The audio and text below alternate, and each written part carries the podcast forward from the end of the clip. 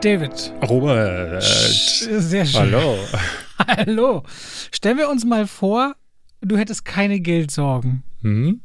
Kann ich liebst- mir kaum vorstellen. Du liebst ja Filme und Serien, äh, Filme in erster Linie sehr. Ja. Was wäre die erste Filmrequisite, wo du sagen würdest, scheißegal was kostet, das würde ich mir kaufen? Ich glaube, ich möchte den Powerloader aus Alien 2 haben. Wie viel Geld würdest du bezahlen dafür? 20 Euro. 20 20 Euro. 20 Euro wäre wär mir der Wert. Aber auch nur, wenn er so funktioniert wie in Alien 2. Okay. Also wenn dann ich dann auch so durch die Gegend laufen kann so und dann sage ich so, get away from her, you bitch. Also wenn es nur 20 Euro kostet, hätte ich echt Sorgen, dass andere auch so ein Ding haben und schon dreht sich der Spieß um. Das wäre aber, also das wäre doch, was wäre, das wäre doch eine viel bessere Welt, Robert. Stell dir das vor, du gehst Nee, einkaufen. Nee, du solltest nicht. okay, warte. Okay, erzähl weiter. Ich gehe einkaufen So, und. und dann steht dann jemand in, am Obststand und will gerade die Festigkeit der Melonen äh, prüfen und bruch, explodiert das Ding wieder. Alle sind nass hinterher und kommen raus. Und, aber auch irgendwie glücklich, weil sie alle Melonen im Gesicht haben. Ist das nicht eine Welt, in der du Da fällt leben mir willst? gerade aus irgendeinem Grund ein, dass ich das hasse, wenn ich Leute sehe, die Bananen noch in Tüten einpacken, in Plastiktüten oder Orangen. Ja. Leute, lasst den Scheiß. Die haben natürliche Hüllen, braucht keine Sau da noch Plastik ringsrum. Ja. Ähm, Warum ich das gefragt habe, ist, was denkst du eigentlich, wie teuer so die teuersten Requisiten weggegangen sind bei Auktionen? Weiß ich nicht, eine Million. Eine Million. Das ist gar nicht so schlecht.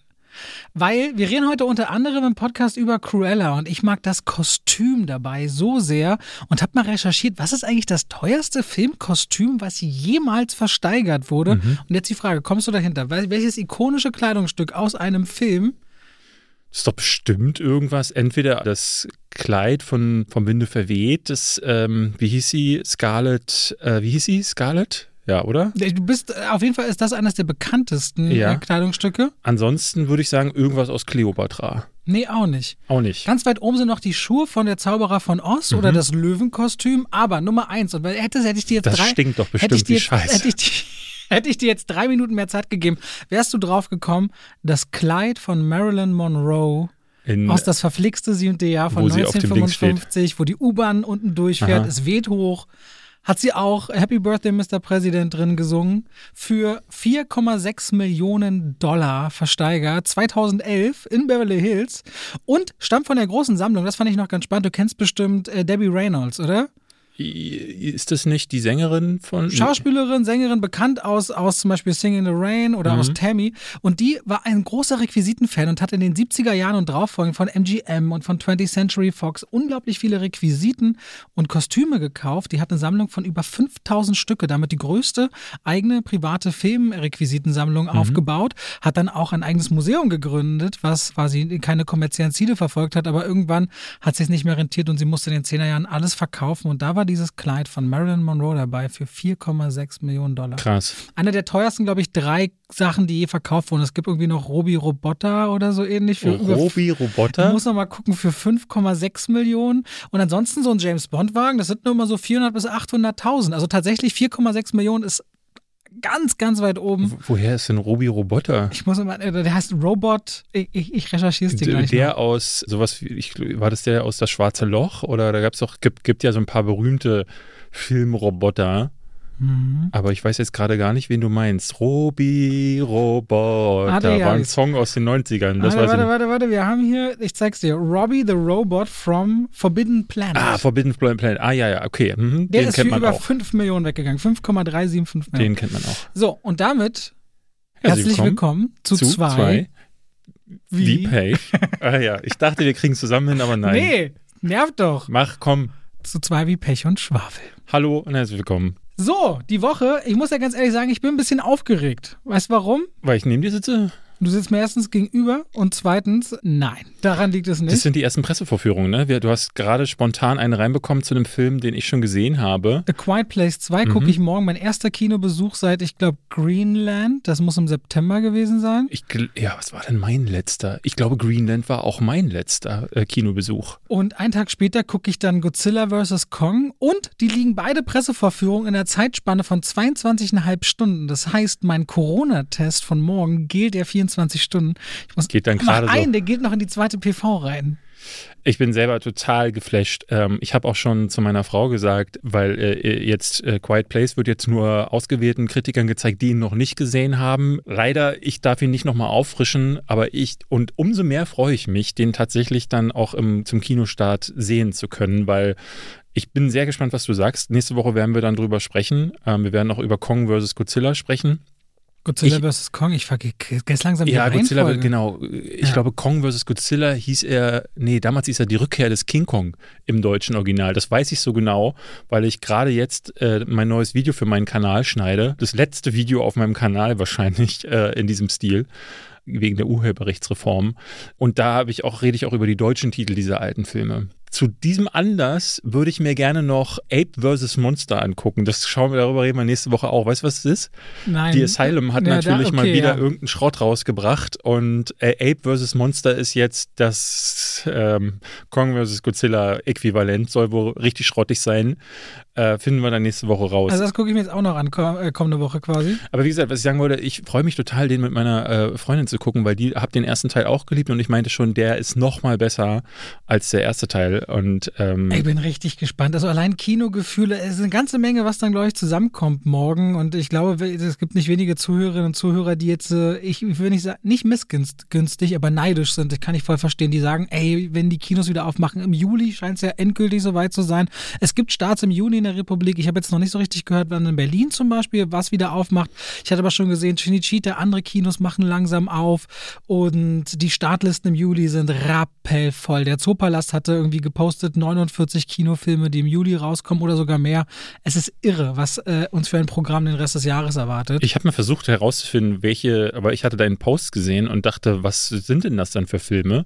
Weil so richtig klar, äh, ersichtlich, also es gibt ja auch in Deutschland, das äh, habe ich schon seit vielen Jahren das Problem, es gibt nicht diesen einen Kinoplan, den ich irgendwo aufmachen äh, kann. Selbst so Kino.de und so haben wirklich eher schwierige Kalender, wo man die, dann, die man dann einsehen kann. Wo kann ich zum Beispiel jetzt sehen, was wann äh, starten soll? Ähm, ich mache dir das jetzt genau gerade mal auf. Das ist nämlich, ist das ein bisschen schwierig manchmal zu finden, aber ganz gut hat das Filmstarts. Filmstarts hat einen Monatskalender. Ich zeige dir das mal parallel hier. Und da können wir jetzt so von dem Mai in den Juli gehen. Und dann siehst du richtig nach Startterminen. 1. Juli, Okay. Dann hast du 8. Juli, alle Filmstarts drunter. Und das ist äh, alles äh, Sehr akkurat. sehr akkurat, Sehr ja? akkurat. Also Okay. ich benutze die seit, seit acht Jahren, sehe ich diese Seite und sie wird auch ständig und fortlaufend aktualisiert mit den neuen Startterminen. Okay. Ist ein bisschen verworren, verworben, aber da muss ich mal Filmstarts große Props geben. Wenn ihr es wissen wollt, dann geht einfach auf neu im Kino im Juni oder Juli Filmstarts. Okay. Wir haben eine richtig tolle Übersicht, das machen sie wirklich richtig gut. Deine Frage wurde beantwortet. Da haben wir richtig zu tun. Ja, danke dafür. Ähm, dann kann, können wir ja, glaube ich, einfach dazu kommen, was uns alle bewegt, nämlich der Frage, was hast du zuletzt gesehen, Robert? Also ich habe die Woche äh, drei Dinge sehr, sehr gerne gesehen tatsächlich. Das eine ist die Friends Reunion. Wo, das, wo konnte man die sehen? Die kam, das kam dann gefühlt über Nacht, äh, parallel zum HBO Max Start, hieß es dann, könnt ihr jetzt auch direkt auf Sky gucken. Aha. In Originalversion und ähm, das, das war so hauruck, ich glaube 24 Stunden oder 48 Stunden vorher wurde bekannt, kann man jetzt anschauen. Mir hatten noch Zuschauer geschrieben, dass die äh, bei HBO Max die Version 140 Minuten geht, unsere geht nur 99 Minuten, aber das habe ich eigentlich nur einmal gehört. Äh, deswegen, und das fühlte sich jetzt auch nicht so extrem ne, geschnitten an. Also, also es ging. Auf jeden Fall kann man auf Sky gucken. Dann habe ich Cruella gesehen, kam auch die Woche raus. Ich auch geguckt. VIP-Zugang auf Disney Plus für wieder knapp 22 Euro on top. Mhm. Und Deliver Us from Evil, den du vorgeschlagen hattest, den du geschaut hast, äh, asiatischer Action-Thriller, der Anfang des Jahres auf DVD rauskam und jetzt auf Amazon Prime Video äh, inkludiert anzusehen ist. Das sind die drei Sachen, die ich gesehen habe. Und du so? Ich habe tatsächlich das geschaut, also Cruella, hatte ich gerade gesagt. Dann habe ich auch Deliver Us from Evil geschaut, weil ich den schon seit einer Le- Weile auf meiner Watchlist hatte. Äh, ist in Korea letztes Jahr total durch die Decke gegangen, in Südkorea. Und ich habe noch ein In Mac. Nordkorea geht, glaube ich, nicht so viel durch die Decke. Ähm, Und wenn, dann sollte der Rest der Welt Angst haben. Ja. Und Max Cloud habe ich noch geguckt. Es ist ein, ein Film mit Scott Atkins, der ja, bekannt ist für seine Kampffilme. Und ich glaube, den sparen wir uns hier zu besprechen, weil der war so dämlich. Da möchte ich ehrlich gesagt gar kein Wort drüber verlieren. Gibt es auch bei Amazon Prime, deswegen habe ich reingeschaut, aber das tut wirklich weh. Aber da frage ich mich, du hattest ja schon mal Momente, wo dich Kinofilme so genervt haben, dass du gesagt hast, nee, das gebe ich mir jetzt nicht, ich geh jetzt, ich gehe jetzt. Mhm. Ne? Aber du sagst auch ab und zu, dass du richtig schlechte Filme zu Hause siehst. Sie, die siehst du dann aber zu Ende. Also es kommt wirklich drauf an. Also es, äh, ich habe zum Beispiel, wir reden ja gleich über Cruella. Cruella war genau so an der Grenze zu interessiert mich nicht, aber immer noch gut genug, dass ich den durchgehalten habe, auch weil ich natürlich dann wissen möchte, wie es weitergeht. Max Cloud habe ich abgebrochen, etwa in der Hälfte, weil dann war klar, was, was Phase ist so. Also, und gerade zu Hause ist natürlich diese Spanne, wie, wie sehr man sich auf den Keks gehen will, natürlich noch weniger gegeben, weil ins Kino gehen Eintritt zahlen dahin, ne, auch erstmal der Weg dahin, da überlegt man sich zweimal, aber zu Hause sagt man dann halt schon eher, nee, oh, boah, nee, äh, das lasse ich mal sein. Üblicherweise gucke ich wirklich fast alles zu Ende, aber Max Cloud ist die Sorte schlecht, da, da möchte man dann einfach nicht weitermachen. Äh, deswegen ist es auch unsinnig, den hier zu besprechen, weil da äh, habe ich, hab ich dann wirklich nur noch die Hälfte gesehen. Worüber willst du denn sprechen? Ich würde ganz gerne mal hören, wie ich habe Friends nie gesehen. Ich würde Okay. ganz kurz hören wollen. Also ich nehme mal an, als Nicht-Gucker von Friends macht es keinen Sinn, den zu schauen. Aber wie ist es als Fan? Also Friends, die, die letzte, letzte Folge ist jetzt gut 17 Jahre her. Also reden wir mal 2004. 17 Jahre, dass Matthew Perry, Lisa Kudrow, Courtney Cox, Matt LeBlanche, Jennifer Aniston und David Schwimmer, der später auch äh, Regie geführt hat da und auch generell als Regisseur für unterwegs war, die finale Folge und auch die Geschichte um Rachel und Ross zu Ende ging. Und ich bin also so irgendwann in den 90ern, so 94 oder 95 muss Friends gestartet sein, bin genau mit denen groß geworden. Für mich war das so die große Sitcom und Figur, mit denen ich das erste Mal so Herzschmerz und einfach Spaß hatte und wenn dann auch so Geschichten übergreifend sich über ganze Staffeln gezogen haben und so ganz unerwartbare Momente und auch das Central äh, Clerk, das Café, in dem sie sind, so einen Kultstatus bekommen hat, so ähnlich wie bei How I Met Your Mother ja auch äh, das Pub, in dem sie sind, so einen Kultstatus bekommen hat. Und für mich war das so das Urding der Sitcoms. Ich bin früher so mit Alle unter einem Dach, schrecklich nette Familie, Prinz von BR groß geworden und dann kam auf einmal mit Friends hat sich so vieles verändert. Friends hatte einfach so einen, einen ganz anderen Zusammenhalt und auch einen ganz anderen Rhythmus von Humor und später folgte eben so How I Met Your Mother, Modern Family, Two and a Half Men, so eine andere Tonalität von Sitcom. Und du hast diese Figuren einfach lieben gelernt und wenn Joey halt dieses typisch How you doing, also er immer Frauen anspricht mit, na wie geht's denn so, war das einfach bei mir in der Schulzeit so kultig und so cool und ich habe auch so richtig mit Jennifer Aniston so diese, diese, dieses, diese Liebe zu Ross mitgefühlt. Die haben jetzt revealed, dass sie tatsächlich einen Love Interest am Set hatten, wobei die beide in Beziehungen waren. Sie zu der Zeit, glaube ich, mit Brad Pitt zusammen. Und die hatten ja natürlich auch die ganze Armada an Gaststars. Das war für mich auch neu. Sitcoms, die so die alle großen Stars waren äh, bei Friends mit Die dabei. hatten eine Kurz- Affäre oder wie? Nee, die hatten, äh, die hatten beide, die, deren Geschichte, Rachel und Ross, ist ja immer so, dass die beiden immer so umeinander herum und wird das diese große Liebe werden, aber die hatten tatsächlich auch so einen Crush ineinander und haben gesagt, ey, wir können hier nicht bei den Dreharbeiten oder am Set, das, das können wir nicht machen. Ross war der Schwimmer, ne? David Schwimmer. Und das können wir nicht bringen, weil was ist, wenn wir uns zerstreiten? Das wirkt sich auf den ganzen Cast, auf die ganze Geschichte, also so hochprofessionell. Wir haben einen Partner, wir sind eigentlich glücklich, aber bevor die die allererste Kussszene gedreht haben, die auch wirklich, in, in, in, die wird auch aufgegriffen, der Reunion, haben sie sich wohl äh, gesagt, komm, ehe wir uns das erste Mal vor laufender Kamera küssen, küssen wir uns jetzt einmal so und dann war es das für uns mit dem Thema. Und das erzählen sie sehr, sehr süß, weil das, äh, die Reunion ist so ein Mix aus, wie sie sich das erste Mal wieder begegnen an den alten Sets. Dann sind äh, das Ganze eine große Interviewsituation vor dem Original Brunn von Friends mit Live-Publikum, moderiert von, äh, wie heißt der hier, der durch die Decke geht, äh, Carpool Karaoke und so weiter. Äh, Ähm, James Corden? James Corden moderiert Gott. das Ganze. Dann hast du immer wieder einen Der Haufen. Typ nervt so krass. Ich, ich mag den Super sehr gerne. Ich mag den, Spinner. ich find, mag den sehr gerne, muss ich sagen. Dann äh, hast du halt ganz viele Leute und so Gaststars, die zu Besuch sind und diese gemeinsamen Rückblicke bis hin, dass sie halt zusammen auch das Drehbuch der ersten Folge lesen und bestimmte Szenen lesen. Also für Fans habe ich auch ganz viel Feedback bekommen. Ich hatte Gänsehaut, ich habe viel gelacht und Gina hatte nur einige Staffeln gesehen, also meine Frau, und hatte auch immer wieder Tränen in den Augen. Also für mich war es eine komplette Abholung und habe mich so tief berührt. Also das war so, so ein warmes Gefühl in der Brust hatte ich schon lange nicht mehr, war aber komplett getragen von Nostalgie und Erinnerung, auch an mich zu einer Zeit, wo ich einfach äh, da richtig Erf äh, Empf- Erfüllung drin gefunden habe und das für mich was ganz, ganz Besonderes war, so Sitcoms zu gucken. Schön. Deswegen hat mich. mir die Friends Reunion richtig Spaß gemacht und die kann man eben auf Sky oder Sky Ticket gucken. Ich habe jetzt gesehen, Dexter wird auch irgendwie wieder zurückgebracht. Ja, das ist schon eine Weile raus, dass Dexter zurückgeholt wird. Da gab es auch also einige Nachrichten rund um Umbesetzungen, aber ich weiß gar nicht, Netflix oder Amazon, ich weiß nicht, wer das Ding rettet. Who cares? Äh, Viel, many, also viele, viele interessiert. Ja, gut, I, I don't care. Ist ähnlich wie bei Äh, Lucifer, die ja auch eine riesen Fanbase haben und die auch alle glücklich waren, als das wieder rausgehoben Ja. wurde, ja. Äh, es gibt ja da so ein paar Geschichten. Haus des Geldes war in Spanien abgesetzt, dann holt Netflix das und macht das zu einem Welthit. Also es gibt da schon so ein paar interessante Geschichten im Serienbereich, was das angeht. Na, Dexter ist ja insofern äh, nicht uninteressant, weil die, glaube ich, die letzte Staffel hat ja ganz viele Fans verärgert und damit können sie jetzt vielleicht äh, wieder was gut machen oder so. Da, da ist das dann vielleicht durchaus verständlich. Mit Dexter bin ich eben nicht so richtig warm geworden. Und was ich noch sagen wollte, ist, dass es bei Friends so eine Reunion gibt. Das ist halt auch so die Serie, ich weiß nicht, ob du es wusstest, war ja so, oder sind, glaube ich, bis heute noch die bestbezahltesten Seriendarsteller gewesen. Die haben sich ja War damals. das nicht Seinfeld? Die haben sich so als Cast, als Crew. Ah. Weil ich glaube, Courtney Cox hat damals die Verhandlungen geführt und sollte die höchste Gage bekommen und hat dann gesagt, nee, ich will, dass wir alle die gleiche Gage kriegen. Und die haben irgendwie ab Staffel 6 oder 7 eine Million pro Folge bekommen. Mhm. Und die Serie wurde irgendwie 90 Milliarden oder 900 Milliarden Mal weltweit gesehen. Also die Zahlen sind gigantisch, die abgerufen werden. Also keine Serie, vielleicht die Simpsons können den maximal gefühlt das Wasser reichen, was so ein paar Watch-Zeiten angeht.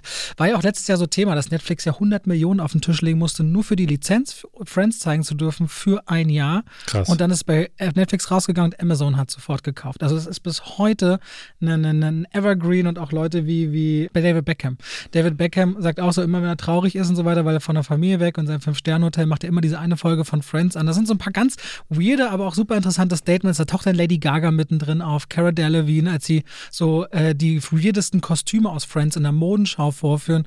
Es ist, es ist wirklich, äh, die haben sich dann echt lumpen lassen, was so den Star-Appeal auch angeht. Also ich fand es sehr, sehr cool. Ich dachte, wenn äh, David Beckham traurig ist, guckt er den Spice Girls Film. Aber habe ich mich wieder geirrt. Oh, auf Spice Girls kommen wir bei Cruella gleich, witzigerweise mit einem Fun-Fact. Okay. Ja, nee, ähm, also ich kann da leider gar nichts zu sagen. Ähm, es gibt, glaube ich, genau eine einzige Sitcom, ich sag's ja mal wieder, die ich gesehen habe, nämlich eine schrecklich nette Familie. Das äh, hat meiner Familiensituation entsprochen. Alles komplett dysfunktional. Dadurch waren diese Heileweltfamilien war für mich immer eher befremdlich und später auch Friends und Seinfeld, äh, Big Bang Theory, alles nicht Dann kannst du geguckt. wirst du natürlich mit all dem nicht warm, das ist Nee. klar. Weißt du, wie schrecklich nette Familie im Original heißen sollte? Ja, ich glaube Married schon. with Children heißt es ja. Nee, wie es heißen sollte? Nee, Not the Cosbys. not the Cosbys. Das war der Arbeitstitel Ah, davon. okay. Ja, Ja, ähm, Ähm, eine Sache, die, die, du, äh, die du sicherlich nicht gesehen hast, aber auf die wollte ich kurz hinweisen. Cinema Strikes Back hatte mich ja eingeladen. Ich hatte hier schon mal darauf hingewiesen, ähm, zu ihrem äh, Eine Handvoll Donuts Filmquiz. Und was die, äh, wenn ihr euch die Folge angucken wollt, die ist von letzter Woche, da spiele ich gegen deren Moderator Alpa. Ein sehr schönes Quiz. Hast du es gesehen? Nein. Die haben dann ganz viel darunter geschrieben, ähm, dass wir beide doch da als Team mal vorbeikommen sollen, beziehungsweise du sollst dich auch mal da blicken lassen. Ich war schon, äh, vor der Pandemie war alles schon geritzt. Wir hatten schon die Zugtickets und Mhm. alles und dann mussten wir die ablaufen lassen, weil die Pandemie zugeschlagen hat. Ich wäre letztes Jahr, glaube ich, im April oder Mai schon da gewesen. Ja, ja, aber jetzt, also sie machen es ja zum Teil online. Ja, sind, es äh, macht Spaß. Also ich äh, kann es nur empfehlen und ihr könnt es euch vielleicht auch angucken. Da seht ihr dann, ob ich was von Filmen verstehe oder nicht. Aber habt ihr schon vor einer ganzen Weile produziert, ne? Du hattest, ich hatte das Vor Gefühl. einem Monat. Ja, du hattest mir Nachricht schon vor ein bisschen der Zeit geschickt, dass du. Ich spoiler nicht, wie es ausgegangen ist, oder? Ja, Okay, Spoiler gut. bitte nicht, wie es Okay. ausgegangen ist. Die Leute sollen es doch schauen. Gut. Ähm, Lass uns über Cruella reden. Da bin ich gespannt. Schön, da scheinen wir weit auseinander zu liegen. Ich kreppe schon meine Ärmel hoch. Ich glaube, ich gar nicht so weit auseinander. Ich war da tatsächlich, also ich kann ja mal kurz äh, zusammenfassen, worum es geht. Du bist ja da mal ein bisschen schneller, weil du ja deine Inhaltsangaben sowieso machen musst. Oder hast du sie parat? Liegt hier. Ja? Kann sie da vorlesen. Ich, ich bin ja, wir haben ja beim, bei Kopfkino damals schon immer diskutiert. Ich bin ja der Meinung, die muss man den Leuten nicht immer noch vorbeten. Aber äh, um es kurz zusammenzufassen, es geht In um. London vergangener Jahrzehnte Ja, nee, bitte die nicht. junge Estella auf. Okay, bitte.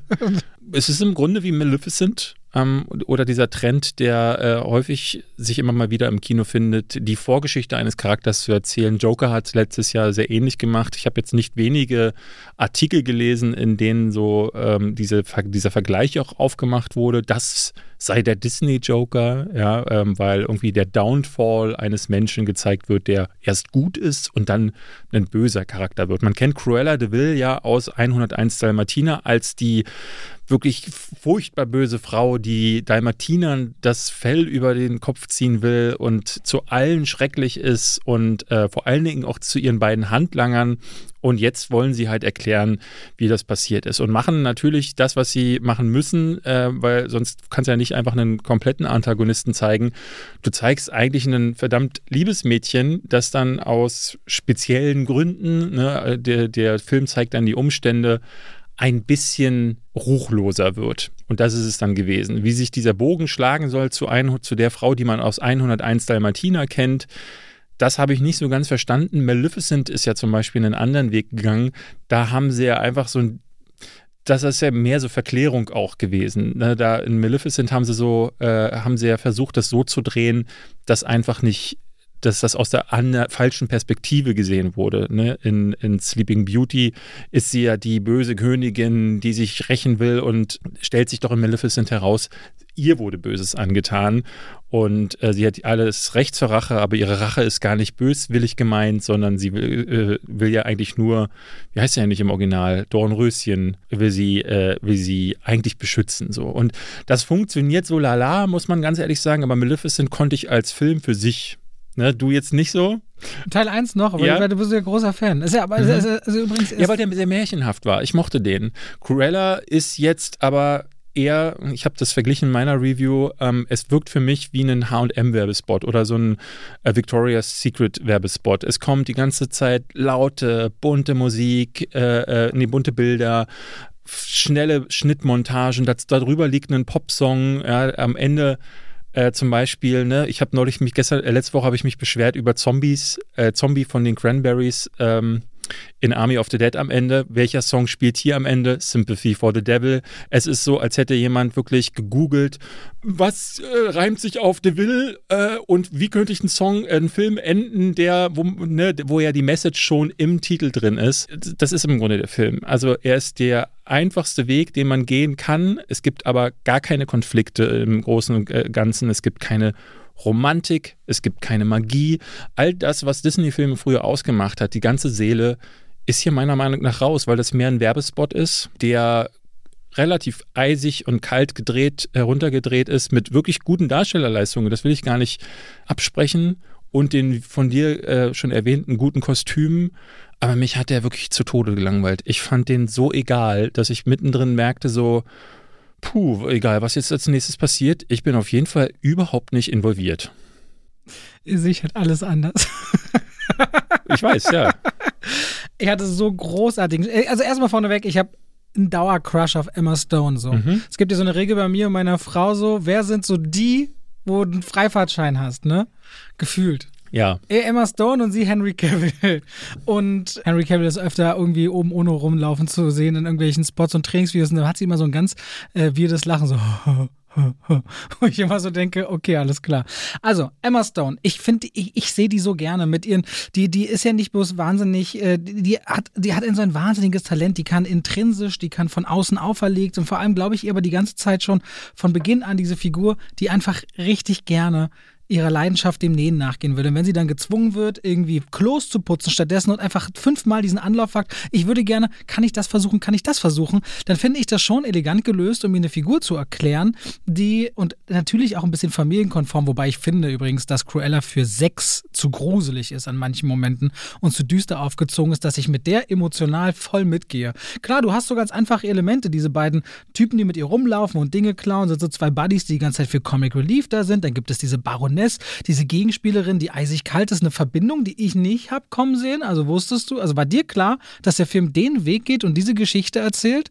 War das für dich offensichtlich? Also mich hat es überrascht, jetzt mal hands down. So, also das habe ich nicht kommen sehen. Ja, aber also ist es ja äh, dadurch, dass der, der vorher ja keine emotionalen Stakes aufgebaut hat, war der, dieser Reveal war ja so, dass der ins Leere lief. So, ich hatte da nicht in dem Moment so, oh, krass, sondern es war eher so, mm, okay. Also, das erwarte ich an der Stelle auch nicht. Ich wollte bloß wissen, ob dir klar ist, äh, ob dir das klar war. Mich hat es tatsächlich überrascht. Aber nee, ich hatte auch nicht diesen Moment, dass ich denke, oh mein Gott, und ich finde es aber auch nicht schlimm, dass der keine Romantik hat, der Film. Ich finde das mal erfrischend anders von Disney, so ein bisschen anti-Disney daherzukommen. Aber ich habe diese Faszination für diesen Underdog, diese Frau, die einfach ihren Weg gehen will und dabei einfach sagt, weißt du was, ich habe mich immer versteckt, ich bin halt ein Freak, ich bin halt anders und jetzt kehre ich das nach draußen, so halt so ein bisschen diese Harley Quinn-Anarchie darauf wartet, läuft dieser Film. Und das Aber sie finde ist ich ja nicht vollkommen wirklich okay. anders. Also anders bedeutet bei Disney ja schon zu sein, dass du äh, eine weirde Frisur hast und dass du halt in der Schule nicht mit den, den Normen entsprichst. Also ganz am Anfang gibt es eine Montage, wo sie aus der Schule geschmissen wird, weil sie halt sich, ne, sie lehnt sich auf, sie ist so dieses moderne feministische Bild einer Frau, die einfach ihren Weg geht und den sich gestaltet. So, und das ist ja nicht, das ist ja nicht anders. Na, ich finde den Moment, ob man sich unterordnet und sagt, ich finde da jemanden, zu dem schaue ich eigentlich auf und bei dem will ich gern arbeiten und lernen, es zu drehen und zu sagen, nein, du bist die Vergangenheit, ich bin die Zukunft, hier komme ich, ich nehme meinen Raum aufzustehen und das aber auch raus zu, zu, zu, zu posaunen, schon entgegen dem, was die gesellschaftlichen Normen im Grunde von einem wollen und wie Ja. Disney auch manchmal Charaktere erzählt. Ich finde es eben nicht so plattitüd und on the nose, hier eine Figur, die ist jetzt auf Teufel komm raus extravagant, sondern in ihrem Rahmen. Vor allem gibt es dann auch so einen Sidekick, so einen jungen Mann in einem Second-Hand-Laden, der quasi und dann auch für Disney eine wahrscheinlich homosexuelle Figur, die sie ja gar nicht so oft verbauen oder zumindest, sage ich mal, nicht der Norm, der, den vielen Menschen als Norm entsprechender Sexualität so einbauend, aber das nicht charakterisieren, sondern zu sagen, ey, der bringt auch nochmal Pep rein, hatte so schöne viele Elemente, mit denen er spielt, dass es für mich sehr, sehr erfrischend war und der Film aber wirklich alles andere als ein normaler Disney-Film war, aber auch als ein ganz normaler Film. Der schlägt eben beschreib ganz beschreib mir mal die Töne. Charaktereigenschaften von dem Sidekick. Von diesem, Von dem- du weißt, von dem Laden. Ich ah, meine, der- von dem der- Arti heißt er. Genau, von Genau, Arti. schreib mir, mal, beschreib mir mal seine Charaktereigenschaften. Mm, Der ist frisch, der ist aufgeschlossen, der ist verrückt, der ist loyal, der ist mutig. Das sind so fünf Dinge, die mir jetzt einfallen würden. Und also, wo, wie, wie kommen die durch in dem Film? Also, wie, wie, ent, wie entwickelt sich der Charakter? Welchen Charakterbogen Ja, erstmal ist ein? Sidekick, ob jetzt eine Nebenfigur wirklich eine eigene Charakterentwicklung haben muss, das sei mal dahingestellt, weil die ist dann eher den beiden Jungs zugeordnet, die an ihrer Seite sind, die versuchen mit Welche, der welche eigenen Charakterentwicklung haben die beiden? Na, die wollen mit der eigenen Familie brechen, aber sie dienen auch nicht dafür. Wenn du der Hauptfigur einen so großen Bogen gibst und eine Familiengeschichte gibst, um die dieser Film sich klar rankt, dann sind die anderen Figuren da, um, so sagt man ja auch beim Theater und Film, die anderen spielen den König. Die Nebenfiguren sind meistens dafür da, um die Hauptgeschichte voranzutreiben. Also wie sehr entwickeln sich äh, zum Beispiel, wie, entwickelt sich ein Legolas, ein Herr der aber, Ringe zum ja, Beispiel? okay, aber Emma, Ja. Emma Thompson ist zum Beispiel einfach nur eindimensional böse. Ja.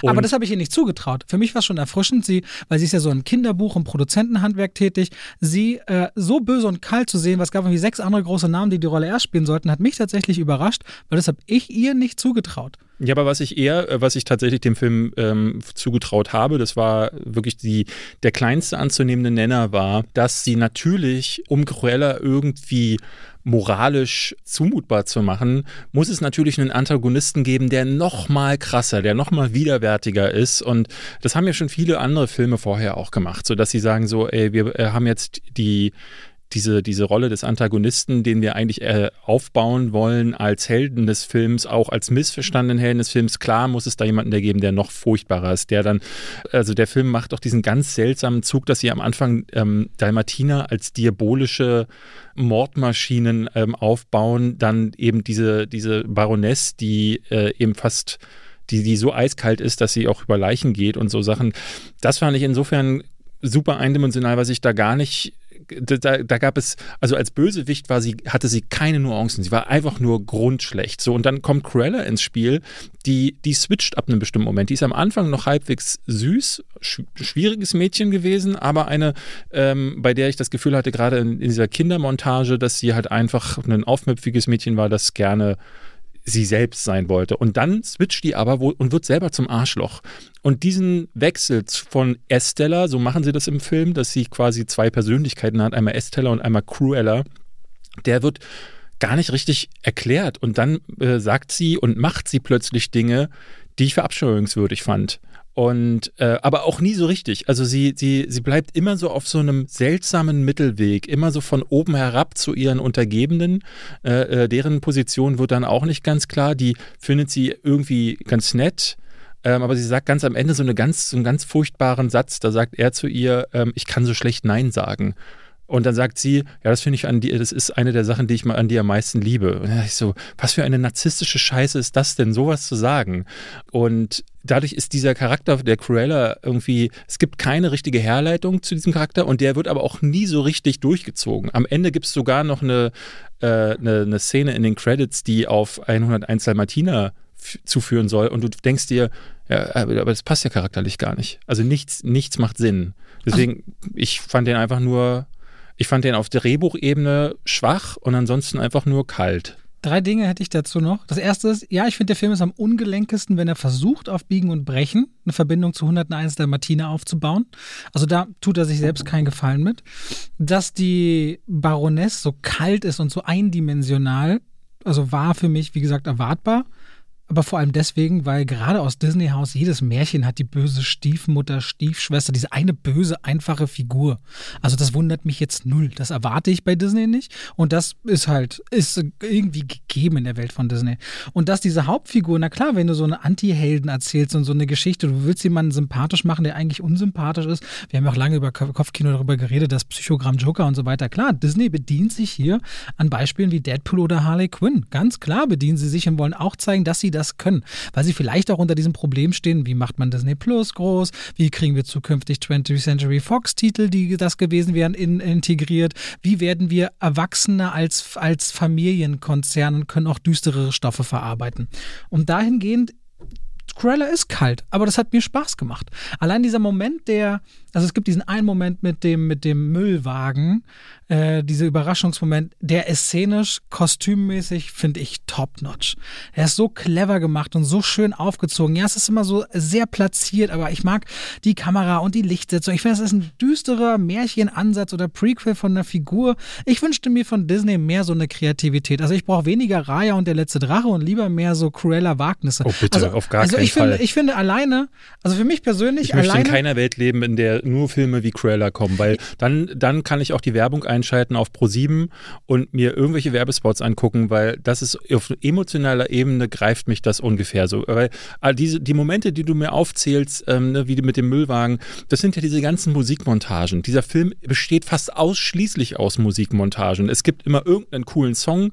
Dazu zeigt man, wie sie, ne, der hat so Heist-Movie-Elemente, weil sie die ganze Zeit irgendwelche Sachen planen, Raubzüge und zeigen dann, wie sie die Kleider nähen und dann ist dann wieder hier eine Montage und dann kommt im Hintergrund ein Zeitungsartikel eingeblendet und ich dachte die ganze Zeit so, ey, mehr zeigen, mehr, mehr erleben, mehr fühlen lassen, statt die ganze Zeit ähm, irgendwie eine schnelle Bildmontagen hintereinander Ich glaube, es gibt nicht wenige Leute, die daran echt Spaß haben. Klar, wenn du ausschließlich das hättest, dann wird es ja auch irgendwann langweilig, aber so leichte Oceans-Vibes in diese Richtung hatte ich schon eine Weile filmisch nicht mehr in dieser Art.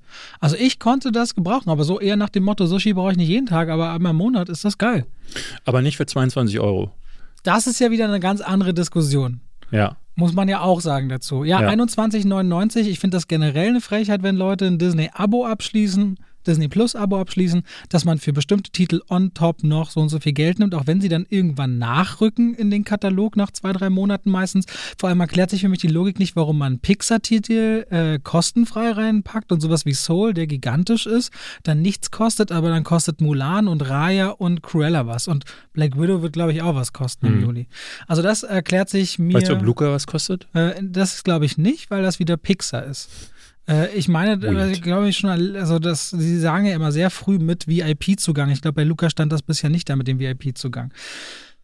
Aber schön, wir haben unterschiedliche, also sehr unterschiedliche Positionen.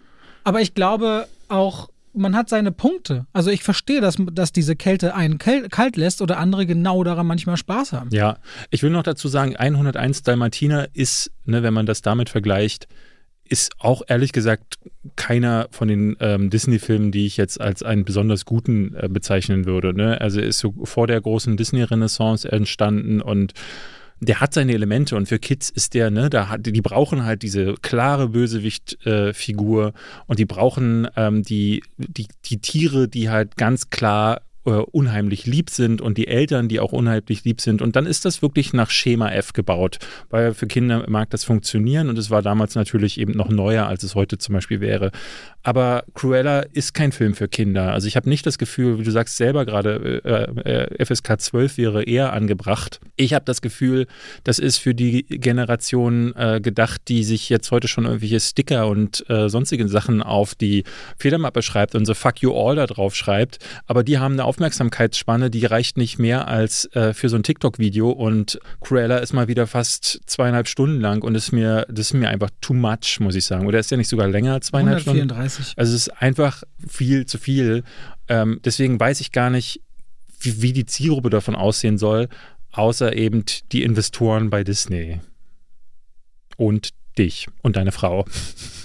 Naja, ich glaube, die Strategie, wenn du so einen Backkatalog für einen Streaming-Dienst aufbaust, ist ein anderer. Im Kino platzierst du was, dann muss das in vier Wochen knallen.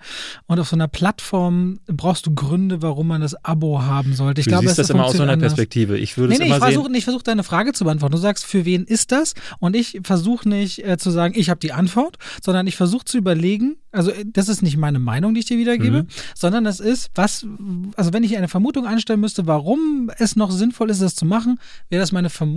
Das ist nicht meine Meinung. Okay. Weil ich würde mir als Drehbuchautor schon im Drehbuchprozess denken, so was, für wen schreibe ich hier was? Und ähm, das, was da passiert, gut, das sind natürlich Prozesse, die, äh, ne, der, der, Drehbuchautor reicht was ein, dann mische ich das Studio ein, dann kommt noch der Regisseur mit seiner Vision und im Drehprozess wird es dann eh nochmal völlig anders. Aber es ist schon interessant, dass da jetzt ein Film rausgekommen ist, der irgendwo zwischen den Stühlen steht und den ich nicht einordnen könnte. Es ist kein Kinderfilm, ist auch kein Erwachsenenfilm. Was ist das eigentlich so? Und könnt ihr versuchen, selbst herauszufinden. Ich würde jedem davon abraten, dafür 22 Euro auszugeben. Ähm, aber ja. Ist, auch, ist deine Meinung, ist völlig in Ordnung. Ja, aber würdest du sagen, äh, für den kann man 22 Euro hinblättern? Also ins Kino gehen ähm, ist, ist, ist immer noch mal eine Ich habe die 22 Ansage. Euro nicht bereut. Kann sie zwar steuerlich absetzen, aber ich habe die jetzt mal grundsätzlich, ich fand, ich fand Cruella gut. Ich habe dem 8 und 7,5 Punkte gegeben. Also klar, für mich ist das okay. Okay. Es, es ist halt, es ist wie es ist. Ne? Es ist wie es ist. Halten wir fest, Cruella kann, ist vielleicht eine, eine, Box mit einem großen Fragezeichen da draußen. Bin mal gespannt, wie der so performt. Ist ja, ob da Disney mal Zahlen rauslässt oder so, gerade bei VIP-Zugängen. Und ich weiß jetzt gar nicht, ob der in den USA parallel im Kino startet, ob der jetzt weltweit ein reiner Plattformer ist.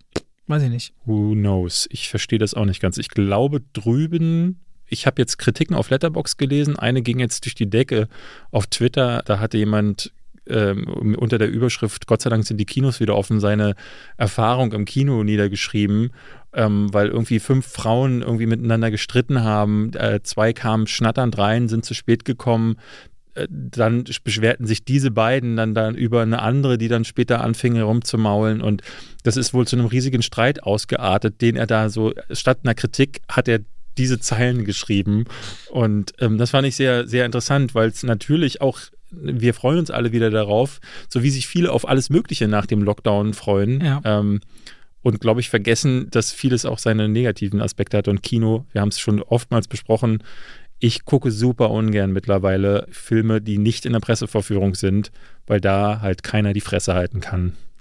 Bevor wir jetzt über ein paar Sachen wieder reden wollen, die in der vergangenen Woche passiert sind und die interessant sind, wollen wir uns kurz bei unserem Sponsor dieser Folge bedanken. Das ist nicht zum ersten Mal, nicht aber sicherlich auch nicht zum letzten Mal die Coro Drogerie.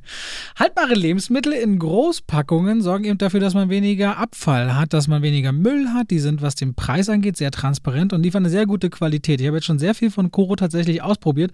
Ich habe auch ohne Witz, ich habe zu Hause zehn verschiedene Trinkflaschen in den letzten Jahren immer mal wieder geschenkt bekommen. Ich habe jetzt endlich die gefunden bei Koro, ohne mhm. Scheiß, die ich über alles liebe. Die passt in den Autohalter, die ist mit Silikon, bruchsicherem Glas und Holz. Eine, hat auch einen, so eine bestellt die für ist, uns beide. Die ist, die ist wirklich geil. Da gibt's ja. so eine, es gibt so ein Special Design rosa und dann noch so eine, die neutraler gehalten ist. Äh, also die finde ich mega. Dann habe ich mich persönlich verliebt in äh, mich. Das auch. Ich mache ja morgens immer Porridge. Die haben so Riesengläser Apfelmark. Mhm. Ich habe so sechs Packungen Apfelmark. Dann geile Schnitte, David. Das wäre was für dich. Zartbitterschokolade mit Kokos drin. Quasi ein veganes Bounty. Richtig lecker bei denen. Aha. Geile Schnitte heißt es.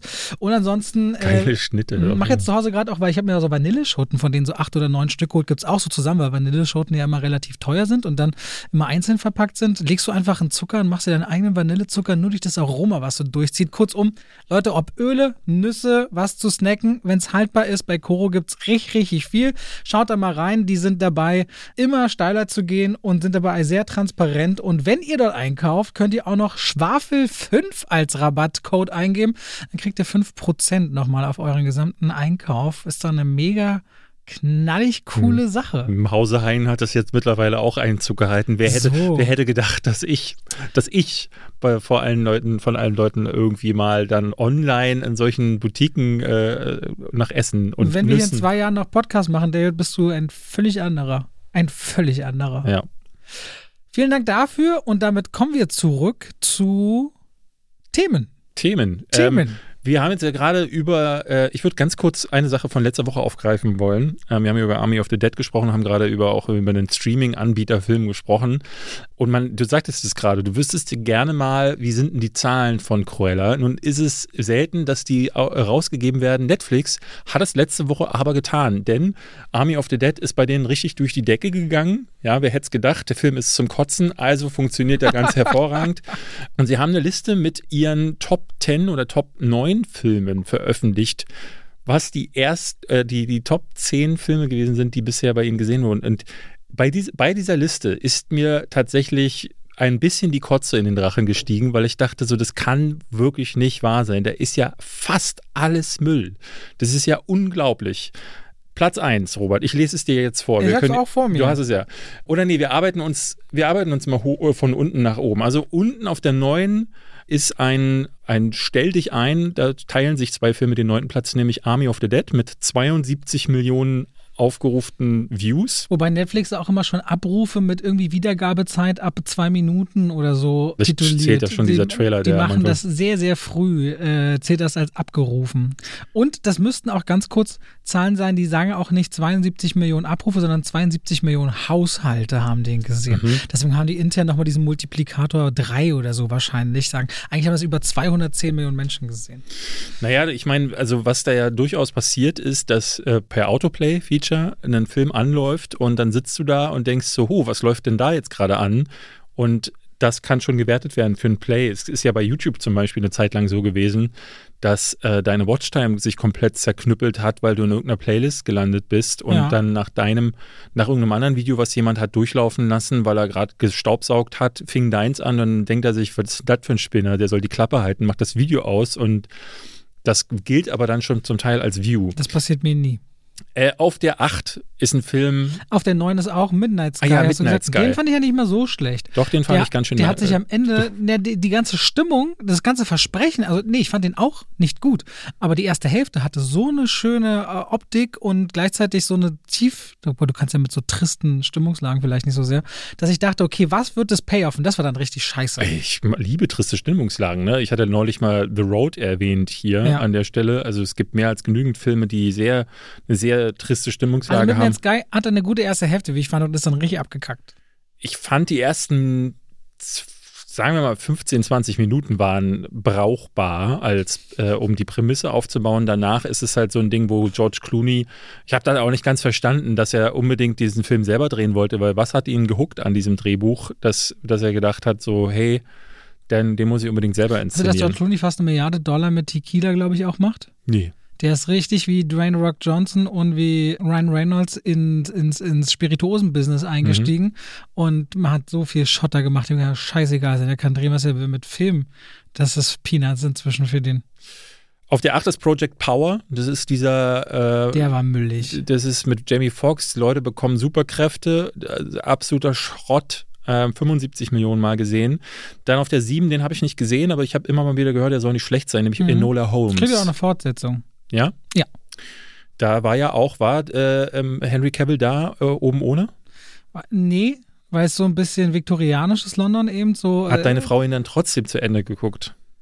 Äh, ja, sie findet natürlich äh, super Thema und Henry Cavill. Ey, Man Crush habe ich auch auf den. Ich mag den ja richtig gerne. Ja, ich, auch, ich mag den auch gerne. Der auch sehr auch für alle Gamer so das Symbol für man kann zocken und genial aussehen.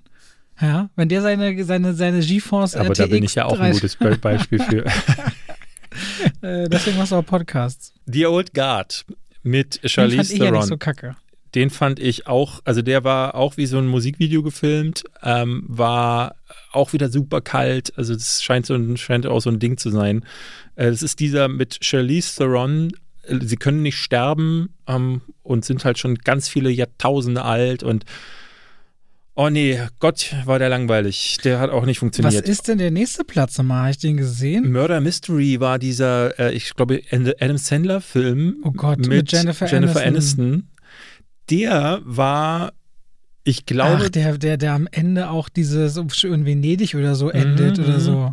Der hatte seine Momente. Also da würde ich jetzt sagen, so also gemessen an dem, was Adam Sandler abliefert und vor allen Dingen für Netflix abgeliefert hat, also weil dieser Hubi Halloween zum Beispiel, den ich zuletzt von ihm gesehen habe, da dachte ich wirklich, man ist ja unfassbar. Immer Aber noch der kriegt unendlich viel Kohle für diese Filme. Er macht diese Ja. Filme und er hat ja auch gesagt, wenn äh, Schwarze Diamant nicht Oscar kriegt äh, oder nicht einen Oscar bekommt, macht er den schlechtesten Film aller Ja, und Zeiten. das ist ja eigentlich Hubi Holly Halloween schon, aber nee, der, der war da schon durchproduziert. Also Ja. das nächste Ding, das wird eine richtige Grütze. Ja. Murder Mystery hatte so ein paar Momente, also gemessen an dessen Vita war der noch halbwegs erträglich. Dann kommt für mich einer der miesesten Filme, die ich je gesehen wirklich, habe. der war wirklich mümmelig. Six Underground auf der Vier. Also jeder, der diesen Film gesehen hat, ähm, und man muss sagen, jeder, der ihn zu Ende gesehen hat und dann sagt, meine Güte, war das gut. Und ihr seid Hörer dieses Podcasts. Ich möchte, dass ihr wisst, schämt euch. Schämt euch in Grund und Boden. Das ist wirklich, das ist Kino, das nur gemacht wird, weil, weil es Menschen hasst. Also ich glaube, Michael Bay hasst Menschen und deswegen macht er solche Filme, um denen dann auch noch zu zeigen, dass wir als Menschheit wirklich auch einen Kometen brauchen, der uns auslöscht. Denn wenn wir solche Sachen abfeiern, dann müssen Aliens auch angreifen. Oder eben, wie gesagt, auch, weil das war wirklich einfach unfassbar. Nach zehn Minuten denkt man schon so, Gott, was, was ist da mit meinen Gehirnzellen los? Hat 83 Millionen Menschen erreicht. Platz 3. Spencer Confidential, das war Mark Wahlberg Mhm. mit 85 Millionen Abrufen. Es weißt du, der Witz ist immer, du liest den Titel und das lässt dich einfach kalt. Ja, Du guckst es an und das ist, das ist wie ein Wald mit und da sind 2000 Bäume und du guckst einen Baum an und sagst, ja, das der das war ist von ist Peter Burke. Das ist Ah, die beiden haben ja noch nie einen Film zusammen gemacht. Nee, also ist, glaube ich, ihr erster Außer- Film gewesen, außer alle. Außer alle. ähm, aber er war wen- wenigstens besser als dieser Mile 22. Aber ähm, ich, es ist so witzig, da spielt ja dieser, ähm, ich weiß gar nicht mehr, wie er heißt, Winston ähm, Tralala aus äh, Duke. Winston Duke, genau, den wir ja schon mal kennengelernt haben zu ähm, Wir. äh, bei der. Premiere von Weir. Und äh, Weir. Und der soll in diesem Film einen MMA-Fighter spielen. Und das Ding ist, das wird nie, also es wird anfangen so eingeführt, er ist ein MMA-Fighter und du denkst so, okay, das wird ja interessant, ne? Mark Wahlberg so der Shootout-Guy äh, mit, der, mit der großen Klappe und er ist so der bullige Tank der alles platt macht. Macht er aber nicht. Ist, er benutzt seine MMA-Taktiken, die er, die, das ist alles nur Behauptung gewesen und so. Und ne, das ist die Maßgabe für, die, für diese Filme. Sie, sie haben immer irgendwie eine, eine Prämisse, die offenbar für den Pitch für Netflix benutzt wurden und dann haben sie aber beim Drehbuchschreiben vergessen, was dieser Pitch eigentlich mal beinhaltete. Aber die Inhaltsangabe verkauft dir das halt immer noch so. Genau, das war Platz drei, habe ich gar nicht verstanden, weil der wirklich total lahmarschig war. Auch der Trailer, ich kann mir gar nicht vorstellen, dass Leute gesagt haben, so, okay, den gucken wir jetzt. Auf der zwei Bird Box. Den fand ich tatsächlich noch am besten aus der Runde, muss ich sagen. Der war auch nicht richtig Weil wir geil. Quiet Place nur mit nicht sehen. Ja, wie, wie, also Quiet Place ist nicht so gut. Ähm, ich würde dem halt auch, ne, ich würde dem so sechs geben. Sechs Punkte In in, meiner- deiner, in deiner ja. Wertung. Ich habe ja, meine Wertungen gehen nur bis fünf, Robert. Das wäre so ein Knallerding, dass du mal sagst. Ja. Aber der hatte definitiv seine Schwächen und aber trotzdem war so die Prämisse gar nicht schlecht. Aber auf der Eins, Robert, du, ich weiß, dass du den auch richtig ich fand den doof richtig kacke, wo richtig geflamed dafür, dass ich den richtig kacke fand. Extraction. Kriegt ihr auch eine Fortsetzung? der auf der, der hat 99 Millionen Haushalte hat der erreicht. Und ich denke mir so, meine Fresse, das so, da brauche ich nur einmal ins asiatische Kino gucken. Oder du hast ja jetzt Deliver Us from Evil Selbst gesehen. die Messerkämpfe, wirklich. Also, Ja. der, also der, das ist der, ich finde ja in dem Film Delivers from Evil krankt ein bisschen daran, dass ich da auch viel mehr Bock auf den bösen Killer habe, Mhm. als auf den guten Killer, weil er einfach eine Aura mitbringt und einfach auch die viel besseren Kampfsequenzen. Ganz kurz, wir haben vorhin nicht drüber gesprochen, Ja, ja, aus weiß. gutem Grund, aber äh, wie fand's? Ich fand ihn mittelmäßig. Ja, ich fand den mittelmäßig äh, spannend, weil ich, ich muss mal ehrlich, ich habe mal das Gefühl, ich, du weißt, ich bin ja super weltoffen, bin der Erste, der gegen äh, aber Vorurteile Asiaten kämpft. kannst du nicht leiden. Nein, ich tue mich manchmal echt, wenn, wenn gleich so zehn im asiatischen Raum spielen und dann der aus Korea und die kommen aus Japan und du kennst diese, diese Verstrickungen nicht in die Vergangenheit und dann musst du die ganzen Gesichter merken, mich auch immer noch voll schlecht. Ich brauche bei asiatischem Kino manchmal echt eine halbe Stunde, um richtig reinzukommen. Nee, fand ich gut. Vor allem die Kampfsequenzen war, ey, so Messerfights, auch mit so kurzen Messern, nicht so eine Machetenkacke.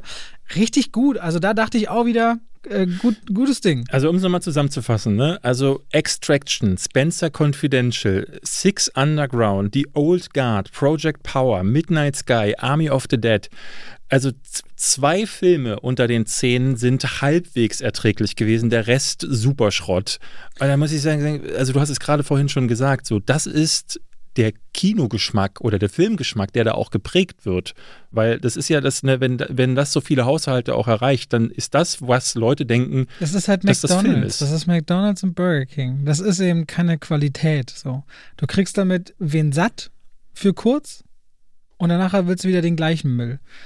Das Traurige ist, bei, bei, bei Netflix gibt es ja die Filme. Es gibt ja Mank und so weiter. Es gibt ja auch gute Filme. Aber Ja. die promoten sie halt einfach nicht. Die machen sie den Leuten nicht schmackhaft. Die sind dann halt da.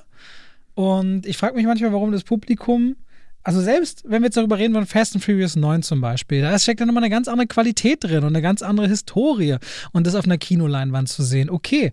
Oder auch, ey, ein Cruella ist besser als all die genannten Filme da aus meiner Sicht. auch aus meiner, ja. So, äh, muss man ja auch mal sagen. Und dann ist diese Masse und nicht vorhandene Klasse, das tut halt irgendwann weh. Und wenn Leute glauben, das sind dann richtig gute Filme, dann merkst du halt einfach nur, ja, ich glaube den Leuten, dass sie das denken, weil sie einfach nicht mehr sich die Mühe machen, wirklich mal gute Filme anzugucken. Also vieles davon tut wirklich weh. Also wirklich schade. Ja, naja. bei, bei McDonalds hat man ja wenigstens, also da, da kann man immer noch argumentieren. Nee, ja, ja, aber das Spielzeug ist ja eigentlich ein ganz gutes Beispiel, weil ähm, du kaufst dir so, ein, so, eine, so eine Tüte, so ein Kinder-Kids-Club-Menü und bekommst immer dieses Spielzeug und das ist immer billig. Das ist immer Schrott. Das ist kein echtes Spielzeug, das ist immer Scheiß. So, und hier ist es ja genauso. Du kaufst die Kü Tüte, was das Netflix-Abo ist und wenn du Glück hast, dann bekommst du auch mal guten Stuff, dann schmeckt der Burger oder die Cola, wo- wobei selbst das ja nicht wirklich passt. Was ich halt so schade finde, also, oder anders, äh, bei Burger King und McDonalds hast du ja zumindest Geschmacksverstärker drin. Da kann man dann sagen, okay, die Leute sind einfach süchtig nach dem Zucker, der in dem Burger drin ist. Aber was ist es hier, was Leute zurückholt? So, deswegen ist es halt wirklich eine Frage, die ich mir immer wieder stelle, warum bezahlt man dafür noch? Ähm, und ich, ich, ich kann auch nicht verstehen, dass es zwar eine Liste gibt auf Netflix mit den aktuellen Trends, wo natürlich immer der Schrott drin ist, den sie am meisten bewerben, aber dass es nicht auch redaktionell geführte Listen gibt. Es gibt keine Alternative dazu, wo sie Ja, sagen, niemand, das sind und das sind die Tipps der Redaktion. Ja, so, oder sagen wir eben, das hat ja Apple gemacht mit Apple TV, dass Schauspieler und Künstler und Musiker kuratiert haben. Es gab dann so Seiten, da konntest du sagen, das sind meine Highlights. Konntest du draufklicken auf der Startseite, so einen Kurationspart. Das wäre total sinnvoll. Ich meine, sie haben natürlich auch Tierdokumentationen, Sachen rum von und mit David Attenborough. Sie haben die qualitativen Ja. Sachen, die sonst bei der BBC eigentlich wären oder so. Aber das kriegen die Leute nicht mit. Du hast gerade erwähnt äh, Fast and the Furious. Ähm, Fast- F9. Das geht ja von einem ins Ich andere. wir hauen Das jetzt hier ist das nächste Thema das raus. ist ja eine Gleitgeschichte. Äh, ein? Thema, das mich tatsächlich diese Woche richtig aufgeregt hat, war, äh, es ging ein Video auf Social Media rum von John Cena, der sich entschuldigt hat bei China. Auf Mandarin. Auf Mandarin, was ich wirklich spektakulär fand. Ne? Der hat auf, es ging auf Twitter ein Video rum, wo er auf komplett auf Mandarin, ich weiß natürlich nicht, äh, wie gut das ist, also wie, wie ist seine Aussprache in dem Fall, aber für mich klang das krass. Ne? Wahrscheinlich irgendwie durch seine Jahre, wo er ja immer wieder über den Globus geschickt wurde, auch für die WWE, hat weiß nicht, ob da irgendwie, ob er da mal geschult wurde oder ob er einfach ein, ein Fable für äh, Mandarin hat und das von sich aus gelernt hatte, aber auf jeden Fall krass hat sich entschuldigt, weil er in einer, in einer taiwanesischen Fernsehsendung saß und dort sagte, Taiwan sei das erste Land, in dem, oder eines der ersten Länder, in denen äh, Fast and the Furious 9 zu sehen ist. Und dafür gab es einen Shitstorm. Aber warum denn, David? Robert, ich möchte dir das gerne erklären. Okay. Es gibt äh, nämlich seit vielen Jahren einen Konflikt, äh, den, ich glaube, den China-Taiwan-Konflikt, ausgelöst durch, und jetzt bitte nicht schimpfen, ich bin politisch da in der Hinsicht jetzt nicht ganz so bewandert, ich weiß, aber es gab einen Bürgerkrieg in China und daraufhin hat sich, haben sich die Parteien in die Volksrepublik und in die Republik China äh, aufgeteilt. Und die Republik China, also beziehungsweise die Verantwortlichen, haben sich dann auf die Insel Taiwan zurückgezogen. Und seither gibt es immer wieder ein riesiges Hin und Her, ob äh, Taiwan bzw. die Republik China sich denn als abgespaltenes eigenes souveränes Land bezeichnen darf oder ne, ob das eben noch zu China gehört. Sie wären gerne unabhängig. Es gibt auch schon seit, äh, seit vielen Jahren Bestrebungen, sich äh, ne, offiziell abspalten zu dürfen. China unterbindet solche Sachen aber und straft bzw. mahnt immer wieder auch Leute ab äh, im Ausland, die sich da nicht äh, dagegen halten. Ich habe dir vorhin noch einen Link geschickt, den ich ganz interessant fand. Äh, stellte sich nämlich heraus, dass ähm, Taiwan in Verhandlungen mit, mit BioNTech war bezüglich des Impfstoffes und das dann aber wohl Ähm, China interveniert hat, weil in dem Vertrag, der dem zugrunde lag, auch wieder Taiwan als Land bezeichnet Genau. wurde. Und sie wurden dann quasi jetzt gedrängt, entweder das abzuerkennen, also zu, zu sagen, so dass sie kein eigenes Land sind, oder aber Bion, Biontech würde dort nicht zugänglich gemacht werden. Und in dem Fall war es so, dass es wohl einen Shitstorm gab für John Cena. Das, äh, ich, ich denke nicht von, ich glaube, es war nicht von off- offizieller äh, Reg- Regierungsseite, aber Nationalisten hatten sich über John Cena beschwert. Und das hört man ja in letzter Zeit immer und immer wieder. Chloe Zhao äh, oder Zhao war ja, äh, äh, als sie den Oscar gewann, wurde im eigenen Land irgendwie diffamiert, weil sie sich früher regierungskritisch geäußert hatte. Ähm, es gab äh, bei Videospielen immer wieder, ne, be, be, bezogen auf Hongkong, gab es damals riesiges Theater äh, bei Blizzard, wo ein Spieler gebannt wurde, der Free Hong Kong gerufen hat. Genau, und also immer wieder gibt es Situationen, wo auch amerikanische Firmen oder global agierende Firmen einknicken gegenüber China. Und wir wollten hier mal darüber sprechen, warum ist denn das eigentlich so? Warum, wie, wie kann das passieren und was sind die Zusammenhänge? Und warum muss sich John Cena tatsächlich einen Tag später für, einen, äh, für eine Sache entschuldigen, die, wie ich finde, gar nicht entschuldigungswürdig ist. Also äh, ne, man kann mal, sei mal dahingestellt, wie, wie China und Taiwan das miteinander regeln, aber das ist ja, also das, wenn, wenn, dass, dass man da nicht durchblickt, ähm, das kann man schon durchaus verstehen. Das ist jetzt ein sehr, sehr großes Thema. Wie fest man es zusammen. Also eigentlich Branchen, oder das heißt aus meiner Sicht, wenn du branchenübergreifend, also reden wir über die Automobilbranche oder über welchen Sektor du auch immer redest, was haben viele Industrien gemacht? Sie wollen Produkte in einem, in einem globalen Wettstreit, die sie auf Märkten platzieren wollen, natürlich äh, große Margen dabei verdienen. Aktiengesellschaften wollen große Profite erstreben. Wie macht man das? Man kann Produkte günstiger machen, dadurch mehr verkaufen für, Endpro für, für Endnutzer und gleichzeitig willst du eine gewisse Qualität aufrechterhalten, also kannst du natürlich auch günstig produzieren. Wo kriegst du günstige Produktion? In dritte Weltländer oder Länder, die das sogar irgendwie ganz klar im ganz großen Stil für die ganze Welt machen können, das sogar organisieren. Dass in China Arbeiter von Provinzen, von den Familien weggehen und dann in Städten arbeiten und dann gleichzeitig in diesen Fabriken auch deren Unterkünfte sind und du im Grunde zig Dokus gucken kannst über ihre 16 Stunden Arbeitstage, sieben Tage die Woche ist nichts Neues. Erinnern wir uns daran, dass bei der Fertigung von Apple iPhones Leute bei Foxconn aus dem Fenster gesprungen sind und sich das Leben genommen haben, weil die Arbeitsbedingungen einfach zu krass waren. Kurzum, er hat sich, die ganze Welt hat sich ein wenig abhängig oder sehr abhängig gemacht von der Arbeitskraft China, während China mit über einer Milliarde Einwohnern oder 1,3 Milliarden nicht nur das bevölkerungsstärkste Land der Welt ist, sondern gleichzeitig auch eine ganz klare Struktur und Führung hat. Da wird dann gesagt, was gemacht wird und dann wird dann auch getanzt, weil Demokratie gibt es da nicht. Da gibt es sogar ein Wertesystem mit Punkten, die man auf sozialer Ebene ausprobiert. Gehst du bei Rot über die Ampel, kriegst du Abzüge, gehst du bei Grün, dann darfst, äh, dann kriegst du Bonuspunkte, du darfst von A nach B ja gar nicht fliegen oder reisen, wenn du nicht einen gewissen Menschenscore hast, so nenne ich es jetzt mal. Was Ähm. wäre da wohl mein Menschenscore? So, wenn du das alles mal so zusammennimmst, aber weißt vor allem, dass in China eine äh, immer erstärkendere Mittel Mittelschicht erwächst, die Geld hat, die kaufen will, die Kaufkraft hat, die sich auch Premium-Marken leisten kann. Also der Automarkt für, der Markt für deutsche Premium-Hersteller in China ist der wichtigste, dann haben die einfach Kohle zu verteilen. Und du kannst die letzten Jahre immer mehr sehen, wie der Domestic, und jetzt kommen wir zu Filmen, der Anteil, den Filme in Domestic, also in den USA und Kanada einspielen, immer kleiner wird im Vergleich zu dem internationalen, was sie daran verdienen. Und China ist da nun mal ein großes Thema. Godzilla vs. Kong hat 135 Millionen Dollar, glaube ich, Mhm. eingespielt. In den USA in den ersten Tagen, oder war das, war, welcher Film war denn letztens? Ja, doch, in den ersten Tagen, nee, Fast and Furious 135 Millionen in den ersten Tagen. Und vor allem China hat eine klare Restriktion, dass nur eine ganz Aber in China. in China, nur in China. Das und hat ganz klare Restriktion, dass nur eine Handvoll äh, internationaler Filme in China in die Kinos kommen.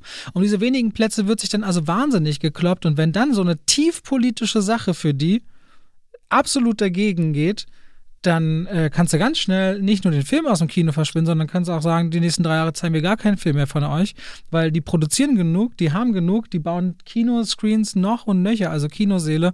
Und das ist einfach der lukrative Markt der Zukunft. Und deswegen verlagern sich viele Filme inhaltlich und auch von ihrer Besetzung her immer mehr in den asiatischen Raum, machen dabei teilweise riesengroße Fehler und schielen halt ganz klar darüber auf diesem Markt.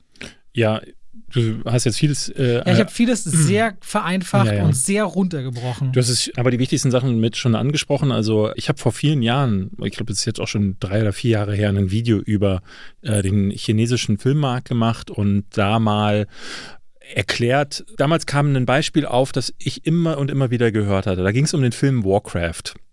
Du erinnerst dich die Videospielverfilmung, die damals als Erfolg gefeiert wurde. Wir hatten das Social Movie Night an meinem Geburtstag im IMAX mit Unge.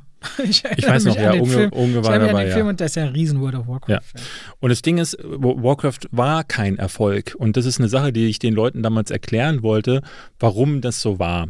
Denn der ist in den USA, Domestic sagt man dazu, also der, der nationale, das nationale Einspiel ist relativ mau gestartet. Ich glaube, 90 Millionen Dollar hat er damals eingespielt und der Rest kam fast ausschließlich ähm, von, den, von den internationalen Märkten, aber hauptsächlich aus China. Dort ist das Ding durch die Decke gegangen. Ne? Ähm, macht auch Sinn, weil dort Warcraft auch eine große Marke war und Fantasy generell auch gut läuft. Und das Problem ist da aber, dass, das muss man erstmal verstehen, dass die Margen, die zurückkommen aus China, deutlich geringer sind als das, was man in den USA zum Beispiel äh, dann bekommt. Ich glaube, es ist zum Teil sogar nur ein Drittel, das da zurückgespielt wird und wenn nicht sogar noch weniger. In so, Deutschland ist das zum Vergleich so eine 50-50-Sache, so ja. über den Daumen gepeilt. Und dadurch ist es erstmal auf der einen Seite, ne, es ist lukrativ, äh, einen Film so auszurichten, dass die, dass auf dem chinesischen Markt der mehr Anklang findet, wie das gemacht wird, darüber werden wir gleich sprechen. Aber tatsächlich ist es ähm, auch, birgt das halt so seine Gefahren, weil du das immer wieder so siehst, dass ein Film dann ausgerufen wird als, als einer, der seine Einnahmen äh, zumindest, ich glaube, Warcraft hatte damals 400 Millionen Dollar irgendwie eingespielt mit dem, was in China zusammenkam. Und hatte aber, glaube ich, 250 Millionen gekostet. So, und damals, damals habe ich vorgerechnet, was das bedeutet, ne? wenn dann die Werbekosten noch drauf äh, werden, die ja üblicherweise noch das Stop, äh, also nochmal derselbe Betrag sind, den man statt der Produktionskosten. Und dann musst du davon aber abziehen, was dann am Ende zurückkommt aus den Kinos. Und da bleibt da nicht viel, wenn dann äh, ne, die Abschläge an die Kinos ähm, äh, weggehen und wenn dann vor allen Dingen ähm, die Abschläge äh, wegbleiben aus, aus China. Also es ist erstmal gar nicht so erstrebenswert für den Amerik für die für das Holly für Hollywood in äh, den äh, in China irgendwie da Fuß zu fassen. Es sei denn, das wird ein Mega-Erfolg. Und damit es ein Mega-Erfolg wird, wird immer mehr gemacht, wird immer mehr in diese Filme reingeschrieben. Und ich, es gibt Beispiele wie der letzte Independence Day zum Beispiel, wo sie aufs Plakat als eine der Hauptrollen haben sie da äh, propagiert, dass eine der, eine, ich glaube, ein chinesischer Superstar, so eine weibliche Dame ist eine der Hauptdarstellerinnen. So, die kommt im Film zehn Minuten vor und das ist es dann gewesen. Die spielt eine ganz kleine Rolle ähm, und das passiert immer wieder. Also ich erinnere mich an Skyscraper mit ähm, Dwayne, Johnson. Dwayne, Johnson. der aus völlig unerfindlichen Gründen in China spielen musste und wo dann Nebenrollen äh, besetzt werden mit chinesischen Darstellern, die immer mal wieder durchs Bild laufen. Aber das ist es gewesen. Nur damit dieser Film irgendwie dort Fuß fassen darf und damit er da funktionieren kann. Dann hast du aber auch so Dinge, die einfach gar nicht gehen. Zum Beispiel erinnern wir uns an mit Matt Damon Great Wall, ja. wo du sagst, was hat der da verloren in dieser Geschichte, Geschichte rund um die chinesische Mauer? Ja. Und ich fragst, Ghost in the Shell war auch ein Riesenthema, dem mit Scarlett Johansson ja, dem besetzen. Whitewashing vorgeworfen wurde. Äh, genauso ist es auch bei, ähm, bei äh, Doctor Strange gewesen, ne? wo Tilda, Tilda Swinton. Swinton die Rolle, die eigentlich eine, eine asiatische Rolle ist, besetzt hat. Da gibt es immer wieder Kritik, aber es, sie versuchen diese Vermengung des amerikanischen und des, des also des US-Marktes und des chinesischen Marktes äh, nach vorne zu, äh, äh, zu treiben. Und was du, was du sagst, ist richtig. Es gibt immer nur eine begrenzte Anzahl an ausländischen Filmen, die in China überhaupt laufen darf.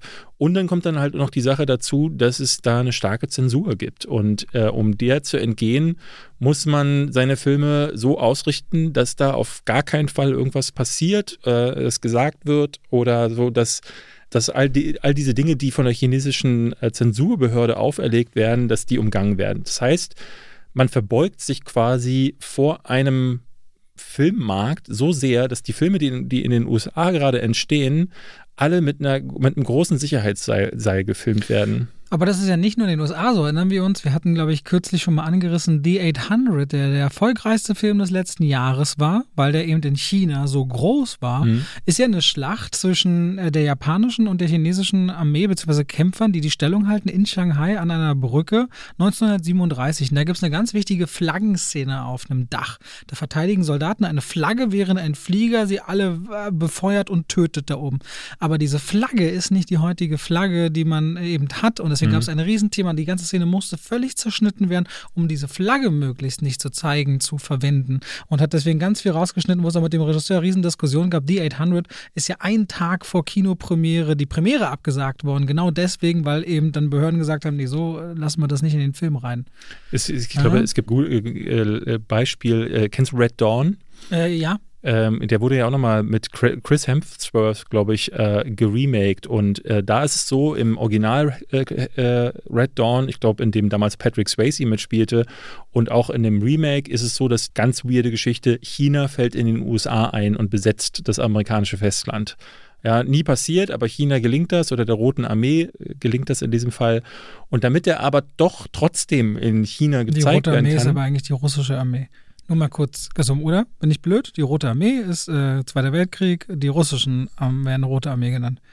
Falls es gerade eine Verwirrung gibt ich weiß oder Verwechslung, es deswegen. Auch nicht. Du, ja, deswegen. Ja. Aber kurz. nichtsdestotrotz, ähm, äh, sie haben dann die Flaggen, die chinesischen Flaggen per CGI um, äh, austauschen lassen für den chinesischen Markt, damit das irgendwie was, äh, was anderes wird. Äh, und die mussten dann alles per CGI nochmal nachbearbeiten, was äh, total strange ist. Ähm, und du hast tatsächlich ja auch so Fälle, ähm, ich weiß nicht, ob das neulich, äh, hatten wir da äh, gesprochen, ich weiß es gar nicht mehr, bei Monster Hunter, über den Film hatten wir ja kurz der, geredet. Der Chinese-Gag mit genau. den chinesischen Knien von Tony Ja. Da ich. wurde der Film ja tatsächlich rausgenommen aus den chinesischen Kinos, was zu einem erheblichen Ein, äh, äh, Einbruch der Einnahmen geführt haben muss. Und das ist natürlich eine Angst, die da jeden umtreibt, weshalb jetzt ja dann auch wenige Stunden nachdem John Cena sowas Lächerliches sagt wie das Land Taiwan, muss der sich dann öffentlich entschuldigen. Und es gab aus Amerika tatsächlich viele Stimmen, die gesagt haben, ey, man gewinnt nochmal den Rückgrat wieder. Und auf der einen Seite bin ich da voll dabei und sag so, meine Fresse, ey, in was für einer Welt leben wir mittlerweile, wo alle sich nur noch verbücken und verbeugen, damit man auf gar keinen Fall denen dort da drüben auf die Füße tritt ähm, weil das ja aus allen Richtungen, du darfst nicht, du darfst. Aber das ist ja interessant, weil du sagst mittlerweile, wenn man sich mal an das Hollywood der 50er Jahre zurückerinnert oder 60er Jahre, wurde jeder, der nicht, der anti-amerikanische kommunistische Inhalte in den Filmen, also die nicht als amerikanisch angesehen wurden, wo man heutzutage sagt, ey, das sind ganz normale Elemente von einem guten Film, miteinander teilen und so weiter und so fort, die kamen auf schwarze Listen, die durften keine Drehbücher mehr schreiben, die wurden nicht besetzt, die durften keine Filme inszenieren.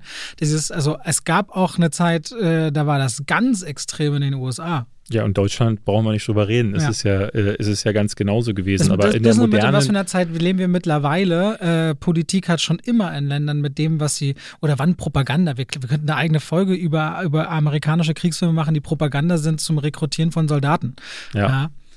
Ja, es gibt ja dann äh, tatsächlich immer wieder Boykottaufrufe und wenn man da so sich, also wenn, wenn, wenn diese Gefahr so imminent ist, dass man plötzlich, ne, dass sich gestandene Leute dann da entschuldigen müssen für solche äh, Sätze, finde ich, äh, muss ich sagen, finde ich ganz, ganz so schwierig, äh, um bei deinem Wort zu bleiben, was du dann benutzt. Ich, ich fand das, ich fand das äh, richtig traurig, dass das äh, so gelaufen ist. Ne? Ich finde, ich bin immer, ich bin großer Fan davon, wenn man Leute wirklich verletzt. Ne? Es kann passieren. Ich erinnere mich ähm, bei The Green Book damals, wo Vigo Mortensen irgendwo das N-Wort auf einer Bühne äh, benutzt hat, weil, ne, weil es ja auch im Film benutzt wird und da hat er sich dann hinterher auch äh, äh, entschuldigen müssen und ich, da finde ich dann auch so, wenn das dann Leute verletzt und so, dann ja, dann kann man das, muss man das dann vielleicht sogar auch machen. Aber in diesem Fall, wen, wen verletzt es denn genau? Also das, also ich, ich kann gar nicht nachvollziehen. Also da geht es ja wirklich nur um monetäre Interessen und ich verstehe, dass äh, ne, die Mutterfirma Universal in dem Fall,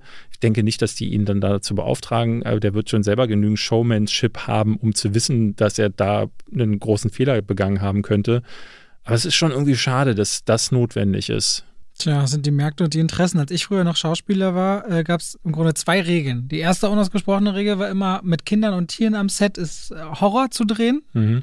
Und die zweite war, rede niemals über Religion und Politik. Abseits des Sets oder im Film? Egal. Marketing, PR, also natürlich kannst du mit Leuten über Politik und Religion reden, aber diese Themen werden dich in einer Branche, in der es immer darum geht, gute Connections zu haben und immer äh, auch gut nach außen vielleicht zu glänzen und eine Fanbase aufzubauen, immer Leute äh, bei Leuten anecken. Und das ist eines dieser Themen. Tatsächlich äh, Religion und Politik hält man außen vor, wenn es geht. Das wird, in, also das finde ich äh, insofern auch interessant. Äh, The Rock liebäugelt ja schon seit geraumer Zeit damit, äh, sich als Präsidentschaftskandidat aufzustellen. Und meiner Ansicht nach ist Rock auch deswegen groß geworden, weil der halt wie so ein glatter Aal ist. Und du hast total recht, die größten Künstler der Erde sind die, die nicht anecken. Die äh, sich nie wirklich. Äh, du meinst die, die Reichweitenstärksten, die größten oder die würde ich meinen, ja, die okay. Reichweiten äh, ja. Äh, stärksten. Klar, es gibt halt auch so Leute wie äh, LeBron James, der halt einfach in seiner Kunst, die er macht, so gut ist, dass, dass du an dem nicht vorbeikommst. Aber wenn wann immer es darum geht, und das ist ja das Schauspielbusiness, ist ja eines, wo du durch Kontakte und äh, Händeschüttelei musst du irgendwie durchgereicht werden. Du kannst noch so ein guter Moderator werden, wenn du nicht von jemandem anderes die Chance dazu bekommst, auch äh, dich vor die Kamera stellen zu können, wirst du nie gesehen werden. LeBron James ist dafür zu gut. Der ist einfach ein äh, Ausnahmetalent. Den können sie nicht einfach aus der Bahn ziehen. So, The Rock ist kein Ausnahmetalent. Der ist als Schauspieler gerade mal mittelmäßig, wenn überhaupt. Und äh, ist aber halt einfach einen, hat eine wahnsinnige Reichweite. Und die hat er auch deswegen, weil er sich nie positioniert. Als Präsidentschaftskandidat oder sogar als Präsident wird er das tun müssen. Und wo man auch mal sagen, äh, wo man sagen muss, dass der im Tequila-Business ist und was ich dem richtig übel genommen habe, gibt wahrscheinlich 100 Dinge, die, die du ihm übernimmst, ne? aber die Wassernummer, also bei Fosswater sich einzukaufen und äh, Wasser zu so einem Profit-Margen-Ding zu machen, ganz, äh, ganz schwieriges Thema und ein Thema, was uns in den kommenden Jahrzehnten unglaublich umtreiben wird. Ich, was ich ihm übel nehme, ist, dass er ein harter Narzisst ist und dass Leute das auch nicht wirklich mitbekommen. Das finde ich tatsächlich immer schwierig so. Ich finde, seine Aussagen werden viel zu wenig auf eine Goldwaage gelegt. Also die, alleine diese Nummer mit ich bin so arm, ich bin die Jenny aus der Bronx, aber für euch bin ich noch da. Ist natürlich absoluter Bullshit, aber die Leute lassen sich davon einnullen von seiner Seven Bucks Nummer. Ähm, und ich kann das wirklich nicht mal hören. Der ist halt ein, ein wirklich guter Geschäftsmann und ich finde es, ich finde es weird, dass nicht jeder sieht, dass er natürlich einfach nur Businessinteressen hat und ihm ist natürlich. Aber viele Leute darin aber dahingehend aufschauen auf jemanden und sagen, ich wäre auch gern so erfolgreich, ich würde das auch gerne können. Aha. Ich glaube, es gibt nicht wenige Menschen, die sagen, das ist die Attitude, mit der man sagt, da will ich hin. Die sagen, hätte ich auch gern. Warum will man das? Ich glaube zum Beispiel, du David, du hattest, glaube ich, schon ein Leben ohne Geld und ein Leben mit Geld. Ja? Ja, aber es also ganz kurz, ganz kurz, nee, aber nee, das nee, ist dieses Geld. Es geht ja nicht um es, mit Geld sind auch 10 Euro. Nee, wir, wir aber also ein, nein, eine, ich meine eine Grenze, wo du sagst, du hast viel mehr, als du eigentlich brauchst und konntest daraus die Lektion lernen. Geld macht wirklich nicht alleine glücklich. Aber ganz vielen Menschen fehlt diese Erfahrung und aus diesem Standpunkt heraus sagen sie schon, ich will auch mal, ich will auch mal, ja, das kann man ja immer sagen, wenn man Kohle hat und so weiter und so fort. Und ich glaube, darin ist schon so dieser Gedanke geboren, der kommt und natürlich ist es diese amerikanische Traumverbindung, der kommt da jemand, jemand, der auch noch als Dunkelhäutiger es bestimmt im Land nicht einfach hat mit sieben Dollar an. Das ist so die Tellerwäscher zum Millionär Geschichte. Geschichte. Und der ist immer der Good Guy, immer mit dem Grinsen auf den Lippen, der immer im Gym, dessen Muskeln schon völlig unnatürlich teilweise aussehen bei seinem Training jetzt für Black Adam, der sich aber auch Zeit nimmt für seine Kids und andere Kids und Überraschungen zu machen und das Publikum im Kinosaal besucht bei seinen eigenen Filmen. Der weiß genau, was funktioniert. Immer ein bisschen diese Nähe suchen und da zu sein. Mich würde das nicht wundern, wenn sie den wählen zum Präsidenten. Es würde mich nicht wundern, wenn der in einer der beiden Parteien Zulauf findet, um dort einzusteigen. Dann haben sie da den nächsten Narzissten, der von Politik und von der, der Ich glaube nicht, dass er so schlimm wäre wie Trump. The Rock hat, hatte halt hauptsächlich Ahnung von sich und von, von, von, von seiner Karriere und wie, wie er sich findet und aber nicht von Welt, von globaler Politik. Das ist, das ist jetzt natürlich, muss man dazu sagen, ne, ich kenne den Mann privat nicht. Dementsprechend ist das natürlich ein Vorurteil, was ich, ich da in den, in den, Raum blaffe. Ich habe ihn auch getroffen. Ich habe ihn damals interviewt bei Die Reise zum magischen Berg. Da war er, hat er noch sogar noch Haare gehabt zu der ah, okay. Zeit. Ähm, und ich fand, der ist ein wirklich, wirklich herzlicher und lieber Mensch gewesen damals. Und das will ich ihm auch nicht absprechen. Ich glaube, das hat er alles. Das ist ja kein Arschloch, das will ich gar nicht sagen. Ich finde nur äh, weird, dass, ähm, und jetzt sind wir völlig vom Thema abgekommen, ja. aber ich finde es interessant, dass Menschen, die ähm, besonders darauf erpicht sind, ähm, sich auf irgendeiner Weise darzustellen, und das ist ja eigentlich das, die Welt, in der wir leben, mit TikTok, Instagramern und hast du nicht Medien, gesehen, ja dass das die Leute sind, die, die funktionieren und dass die Kunst so weit in den Hintergrund getreten ist. Denn würde man wirklich tatsächlich den künstlerischen Aspekt bewerben, dann wäre The Rock nicht einer der größten. Ich würde sagen, der ist also in seiner, in seiner Karriere als Wrestler war der definitiv eine Riesennummer. Ne? Wenn, äh, ich habe mich viel mit Wrestling auseinandergesetzt und da war er wirklich, also in dieser Craft des Wrestlings war er groß. Das, was er jetzt macht, ist maximal mäh. Aber ja, ähm, da äh, jetzt sind wir von China völlig weggekommen sehen wir das eigentlich gleich? Also hast, äh, äh, du hast dich da jetzt nicht dazu. Äh, Dass sich John Cena entschuldigt, was ich davon wie, wie halte. fandest du das eigentlich? Ich, also es zuckt bei mir immer erst, weil ich so, ach du Scheiße, das so zu verlangen muss, da muss sich auch einer bloßstellen. Und ich bin jetzt auch nicht unsicher, ob man nicht von höherer Ebene gesagt hat, ja, mach das jetzt mal bitte, weil die Interessen sind einfach so groß und da hängen so viele Angestellte dran, nicht nur Leute, die ständig Millionen verdienen. Ich finde es wenig überraschend, weil China ist, das machen sie seit Jahr und Tag so. Ich frage mich immer, wann China mal kollabiert. Weil das Wie Problem, viele Angestellte sollen denn da aber dran hängen? Also Fast and the Furious wird ja nicht unerfolgreich werden. Ähm, nur äh, sie brauchen halt diese Zahlen aus China, um den nächsten, die nächste Rekordmeldung Ja, zu. du hast Angestellte, du bist ein aktiengeführtes Unternehmen und so weiter und so fort. Da gibt es einfach Druck von vielen verschiedenen Seiten, wo, wenn ein Konzern nicht einer Person gehört, Ja. wo mich einfach nicht wundert, wenn sie sagen, wenn einfach bei einem Aktien, das ist ein John Cena, der hat persönliche Interessen, auf den gucken wir jetzt und sagen, finden wir blöd oder finden wir nicht äh, blöd oder können wir politisch die Hintergründe diskutieren. Dahinter sind dann, weiß ich nicht, 10.000 Aktionäre, die sagen, ja, mir scheißegal, ich muss diese Sache nicht machen, aber ich will gefälligst meine Rendite haben. Du wirst das jetzt machen und dahin gehen und sorry sagen. So sieht's aus. Und das ist dann wieder das, wo sich dann so ein bisschen beißt, dass wahrscheinlich die Leute, die teilweise sagen, wie kann er sich nur entschuldigen, wahrscheinlich in irgendwelchen Fonds, in die sie investieren, Anteile an NBC Universal halten oder an Comcast und im Grunde genau Teil des Problems sind und dann kommt es in so eine Doppelmoralschleife. Also, erstens, mich wundert's nicht. Zweitens, ich find's dennoch schade. Drittens, ich frage mich, wann China mit seiner Haltung mal kollabiert, weil das Problem ist, eine erstarkende Mitte, die sich Dinge leisten kann, die um die Welt reist, die die Welt erkundet, entdeckt andere Kulturen, andere Systeme und hinterfragt irgendwann automatisch, warum ist denn das bei uns alles so anders? Und irgendwann mit dem Wohlstand muss das kollabieren, meiner Meinung Ja, nach. wobei, aber im Land wird das ja alles so abgeschirmt. So eine, es gibt ja die Leute, die reisen. Es gibt ja die Leute, die auch ausreißen tatsächlich Ja. und dann in anderen Ländern sagen, ne, Chloe Zhao war ja ein gutes Beispiel dafür, die äh, gesagt hat, so in meinem Land ging es hauptsächlich um Angst und um Unterdrückung und die werden dann nicht nur mundtot gemacht im Aus, äh, äußeren Land, sondern also es gab ja nicht mal Berichterstattung in China über ihren Oscar-Gewinn, beziehungsweise die Berichterstattung wurde zensiert. Hm, Oh, das zum wusste ich nicht. ja, die, äh, die haben das äh, tatsächlich stark zensiert, beziehungsweise wurde dann in einigen Medien überhaupt nicht aufgegriffen und es es ist dann quasi so, als gäbe es diese Person im Ausland nicht. Und ich kann mir gut vorstellen, wenn du in China äh, völlig abgeschottet lebst,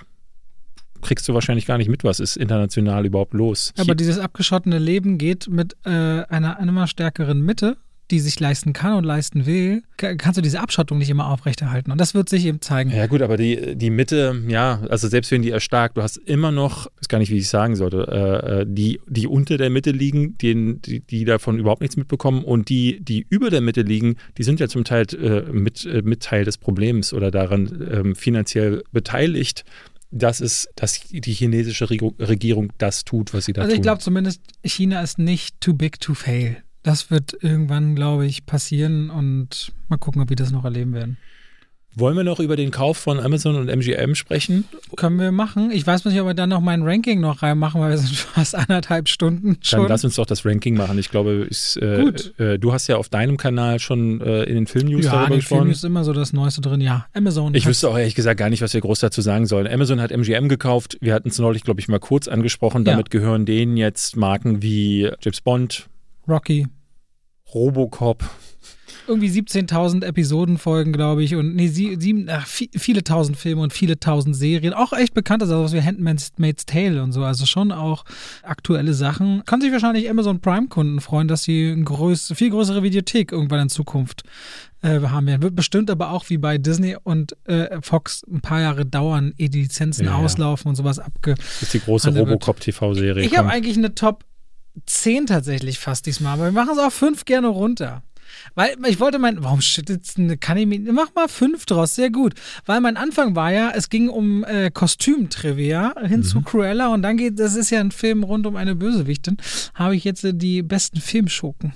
Du wolltest vorhin äh, einen Spice Girls äh, äh, so, ja. Fact nennen. Äh, dass bei Cruella die Dreharbeiten später angefangen haben, weil Emma Stone hat sich die Schulter gebrochen weil sie angeblich ausgerutscht ist auf einem glatten Holzboden und ist am nächsten Tag noch zum Spice Girls Konzert gegangen, bevor sie zum Arzt gegangen ist. Intern heißt es aber eher so ein bisschen, die hat beim Spice Girls Konzert bei einem Freund auf der Schulter gesessen, ist gestürzt und hat sich die Schulter gebrochen. Und deswegen ist Cruella Monate später erst produziert worden. Ich bin gerade ganz überrascht, dass es ein, offenbar ein Spice Girls Reunion Konzert gab. Anscheinend. Das habe ich gar nicht gewusst, dass die sich wieder zusammengetan äh, hab haben. ich, ich habe das als Trivia gelesen. So, David, besten Filmschurken. Hans Gruber. Hans Gruber äh, stirbt langsam. Exakt. Wusstest du, das habe ich nämlich nicht gewusst, ist ein Trivia, den ich neulich gelesen habe. Ich frage mal anders. Äh, Wie, wo, woher, aus welchen Rollen kennst du Alan Rickman denn so? Klar, Harry Potter wirst du jetzt sagen, aber was ist so, was sind so die Rollen, die er Tatsächlich Liebe. ja, was sind die Rollen, die er vor Stirb langsam gespielt hat? nicht. Ja, ich wusste, ich habe auch lange überlegen müssen, dann äh, ähm, habe ich die Antwort darauf gelesen, der hat noch nie einen Film vorher gedreht. Stirb langsam war sein allererster Film. Der war vorher zwar renommierter Theaterdarsteller, aber hat vorher noch nie was gemacht. Und das macht total Sinn, weil der äh, hat fast diese, dieses super theatralische, kommt richtig gut rüber. Ich finde, ist äh, der Film, mit dem gleichzeitig best aussehendsten oder dem, äh, mit dem besten Benehmen der größte Gentleman als, als Bösewicht und gleichzeitig aber trotzdem sind sie in der Lage, schon in, der ersten, in den ersten Szenen klarzumachen, der ist eiskalt, der geht über Leichen, dem kann man, dem kann man auch nichts vormachen, der ist hochintelligent und das ist so irgendwie meiner Ansicht nach der der Proto-Bösewicht für Actionfilme äh, gewesen, an die kaum jemand je rangekommen ist.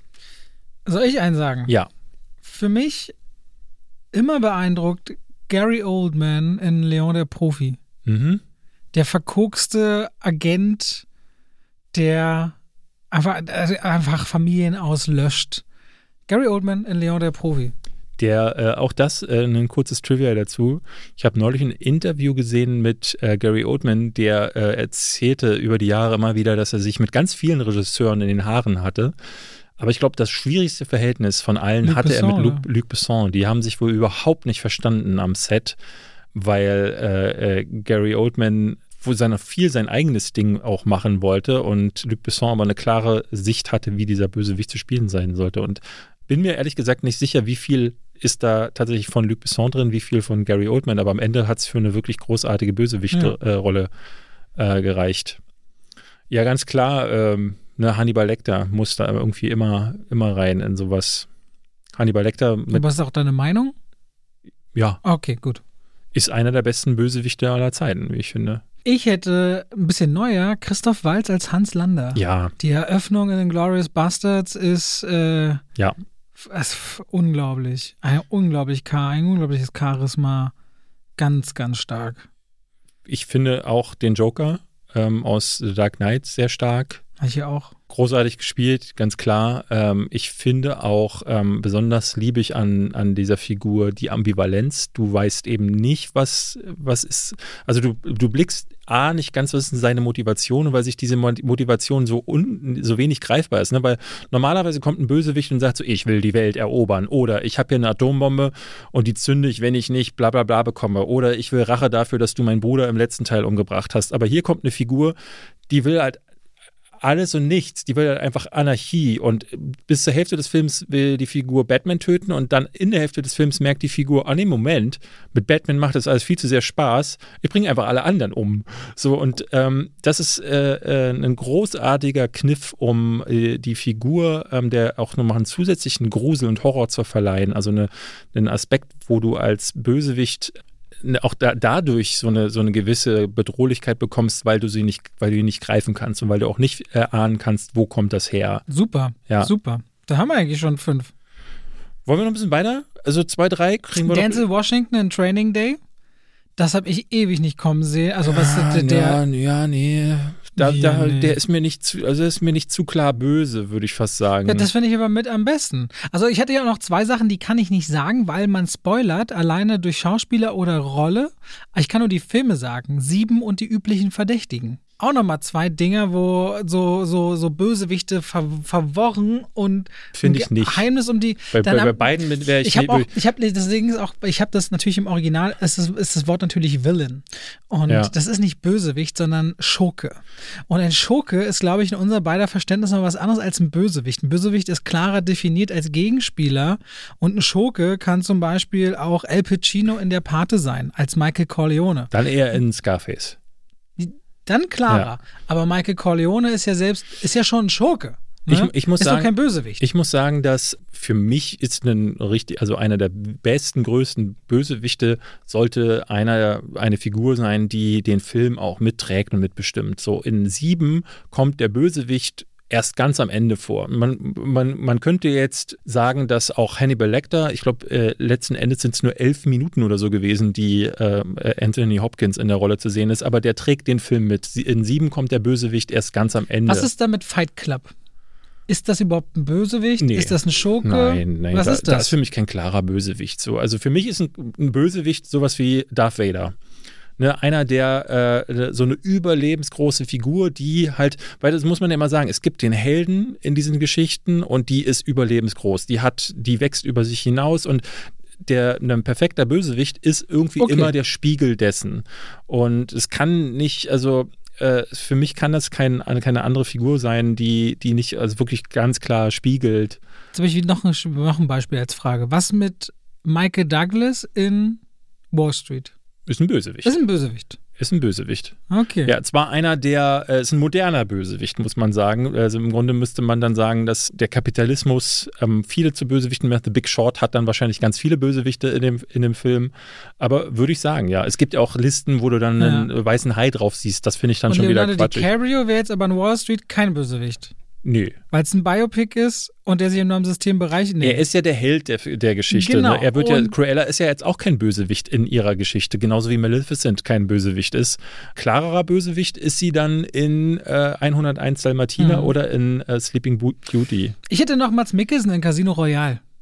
Den habe ich tatsächlich auch immer gerne, äh, so lange im Kopf behalten, obwohl ich den Film nicht oft gesehen habe. Ja, dann muss ich aber eher sagen, welcher Bond war das, wo, wo Bond, ähm, das ist auf jeden Fall ein Deutscher, wie heißt denn der nochmal, wo Bond äh, auf den Tisch geschnallt wird und dann geht so ein Laser an, der sich so hoch den Tisch hoch Das ist, das ist ganz am do also einer, expect, äh, Das ist einer der ersten sieben, acht Filme, glaube Do you ich. expect me to talk? Und dann sagt, äh, ich glaube, Goldfinger war das, sagt dann äh, äh, Hans, nee, Herbert, Herbert Gröbe, Fröhe? Ach, scheiße, den Namen kriege ich nicht zusammen. Sagt dann, no, Mr. Bond, I expect you to die. Das ist super. Das ist ein richtig guter Bösewicht. So, haben Aber- wir doch ein paar. ja. Ich habe noch äh, Ralph Fiennes als Amon Goeth. Ja, in oh, krass. Liste. Stimmt, total gut, ja. Ja, das auch noch sehr, aber es ist halt eine sehr, also auch, auch, auch er selbst als Voldemort über ein ganzes Franchise war so erst so ab Teil 4 oder 5 so Ja. wirklich, aber alleine, der hat ja sich am Ballett bereichert um seine, seine, seine, seine Choreografien, der hält ja auch den Stab und so alles ganz anders. Also Voldemort ist auch eine. eine Ralph Fiennes ist sowieso, also Figur. egal in was der als Bösewicht aufgetaucht ist, auch jetzt in, selbst in äh, weniger guten Filmen wie äh, Roter Drache, ist der immer, immer gut, ist der immer total toll. So, haben wir's für heute. Ja, Was ja? Sagst du ein Ja mit drei Punkten dahinter? Ja, ich freue mich. Das war, äh, war wieder ein, die Zeit mit dir war wieder wundervoll. Nächste Woche reden wir dann über das erste Mal über mögliche Kinostarts und dann vor allen Dingen, und da freue ich mich sehr, über einen der besten Filme der letzten zwei Jahre Godzilla vs. Kong. und über einen der schlechtesten Filme der letzten zwei Jahre. Gut, macht's gut. Bis Tschüssi. dahin. Tschüss.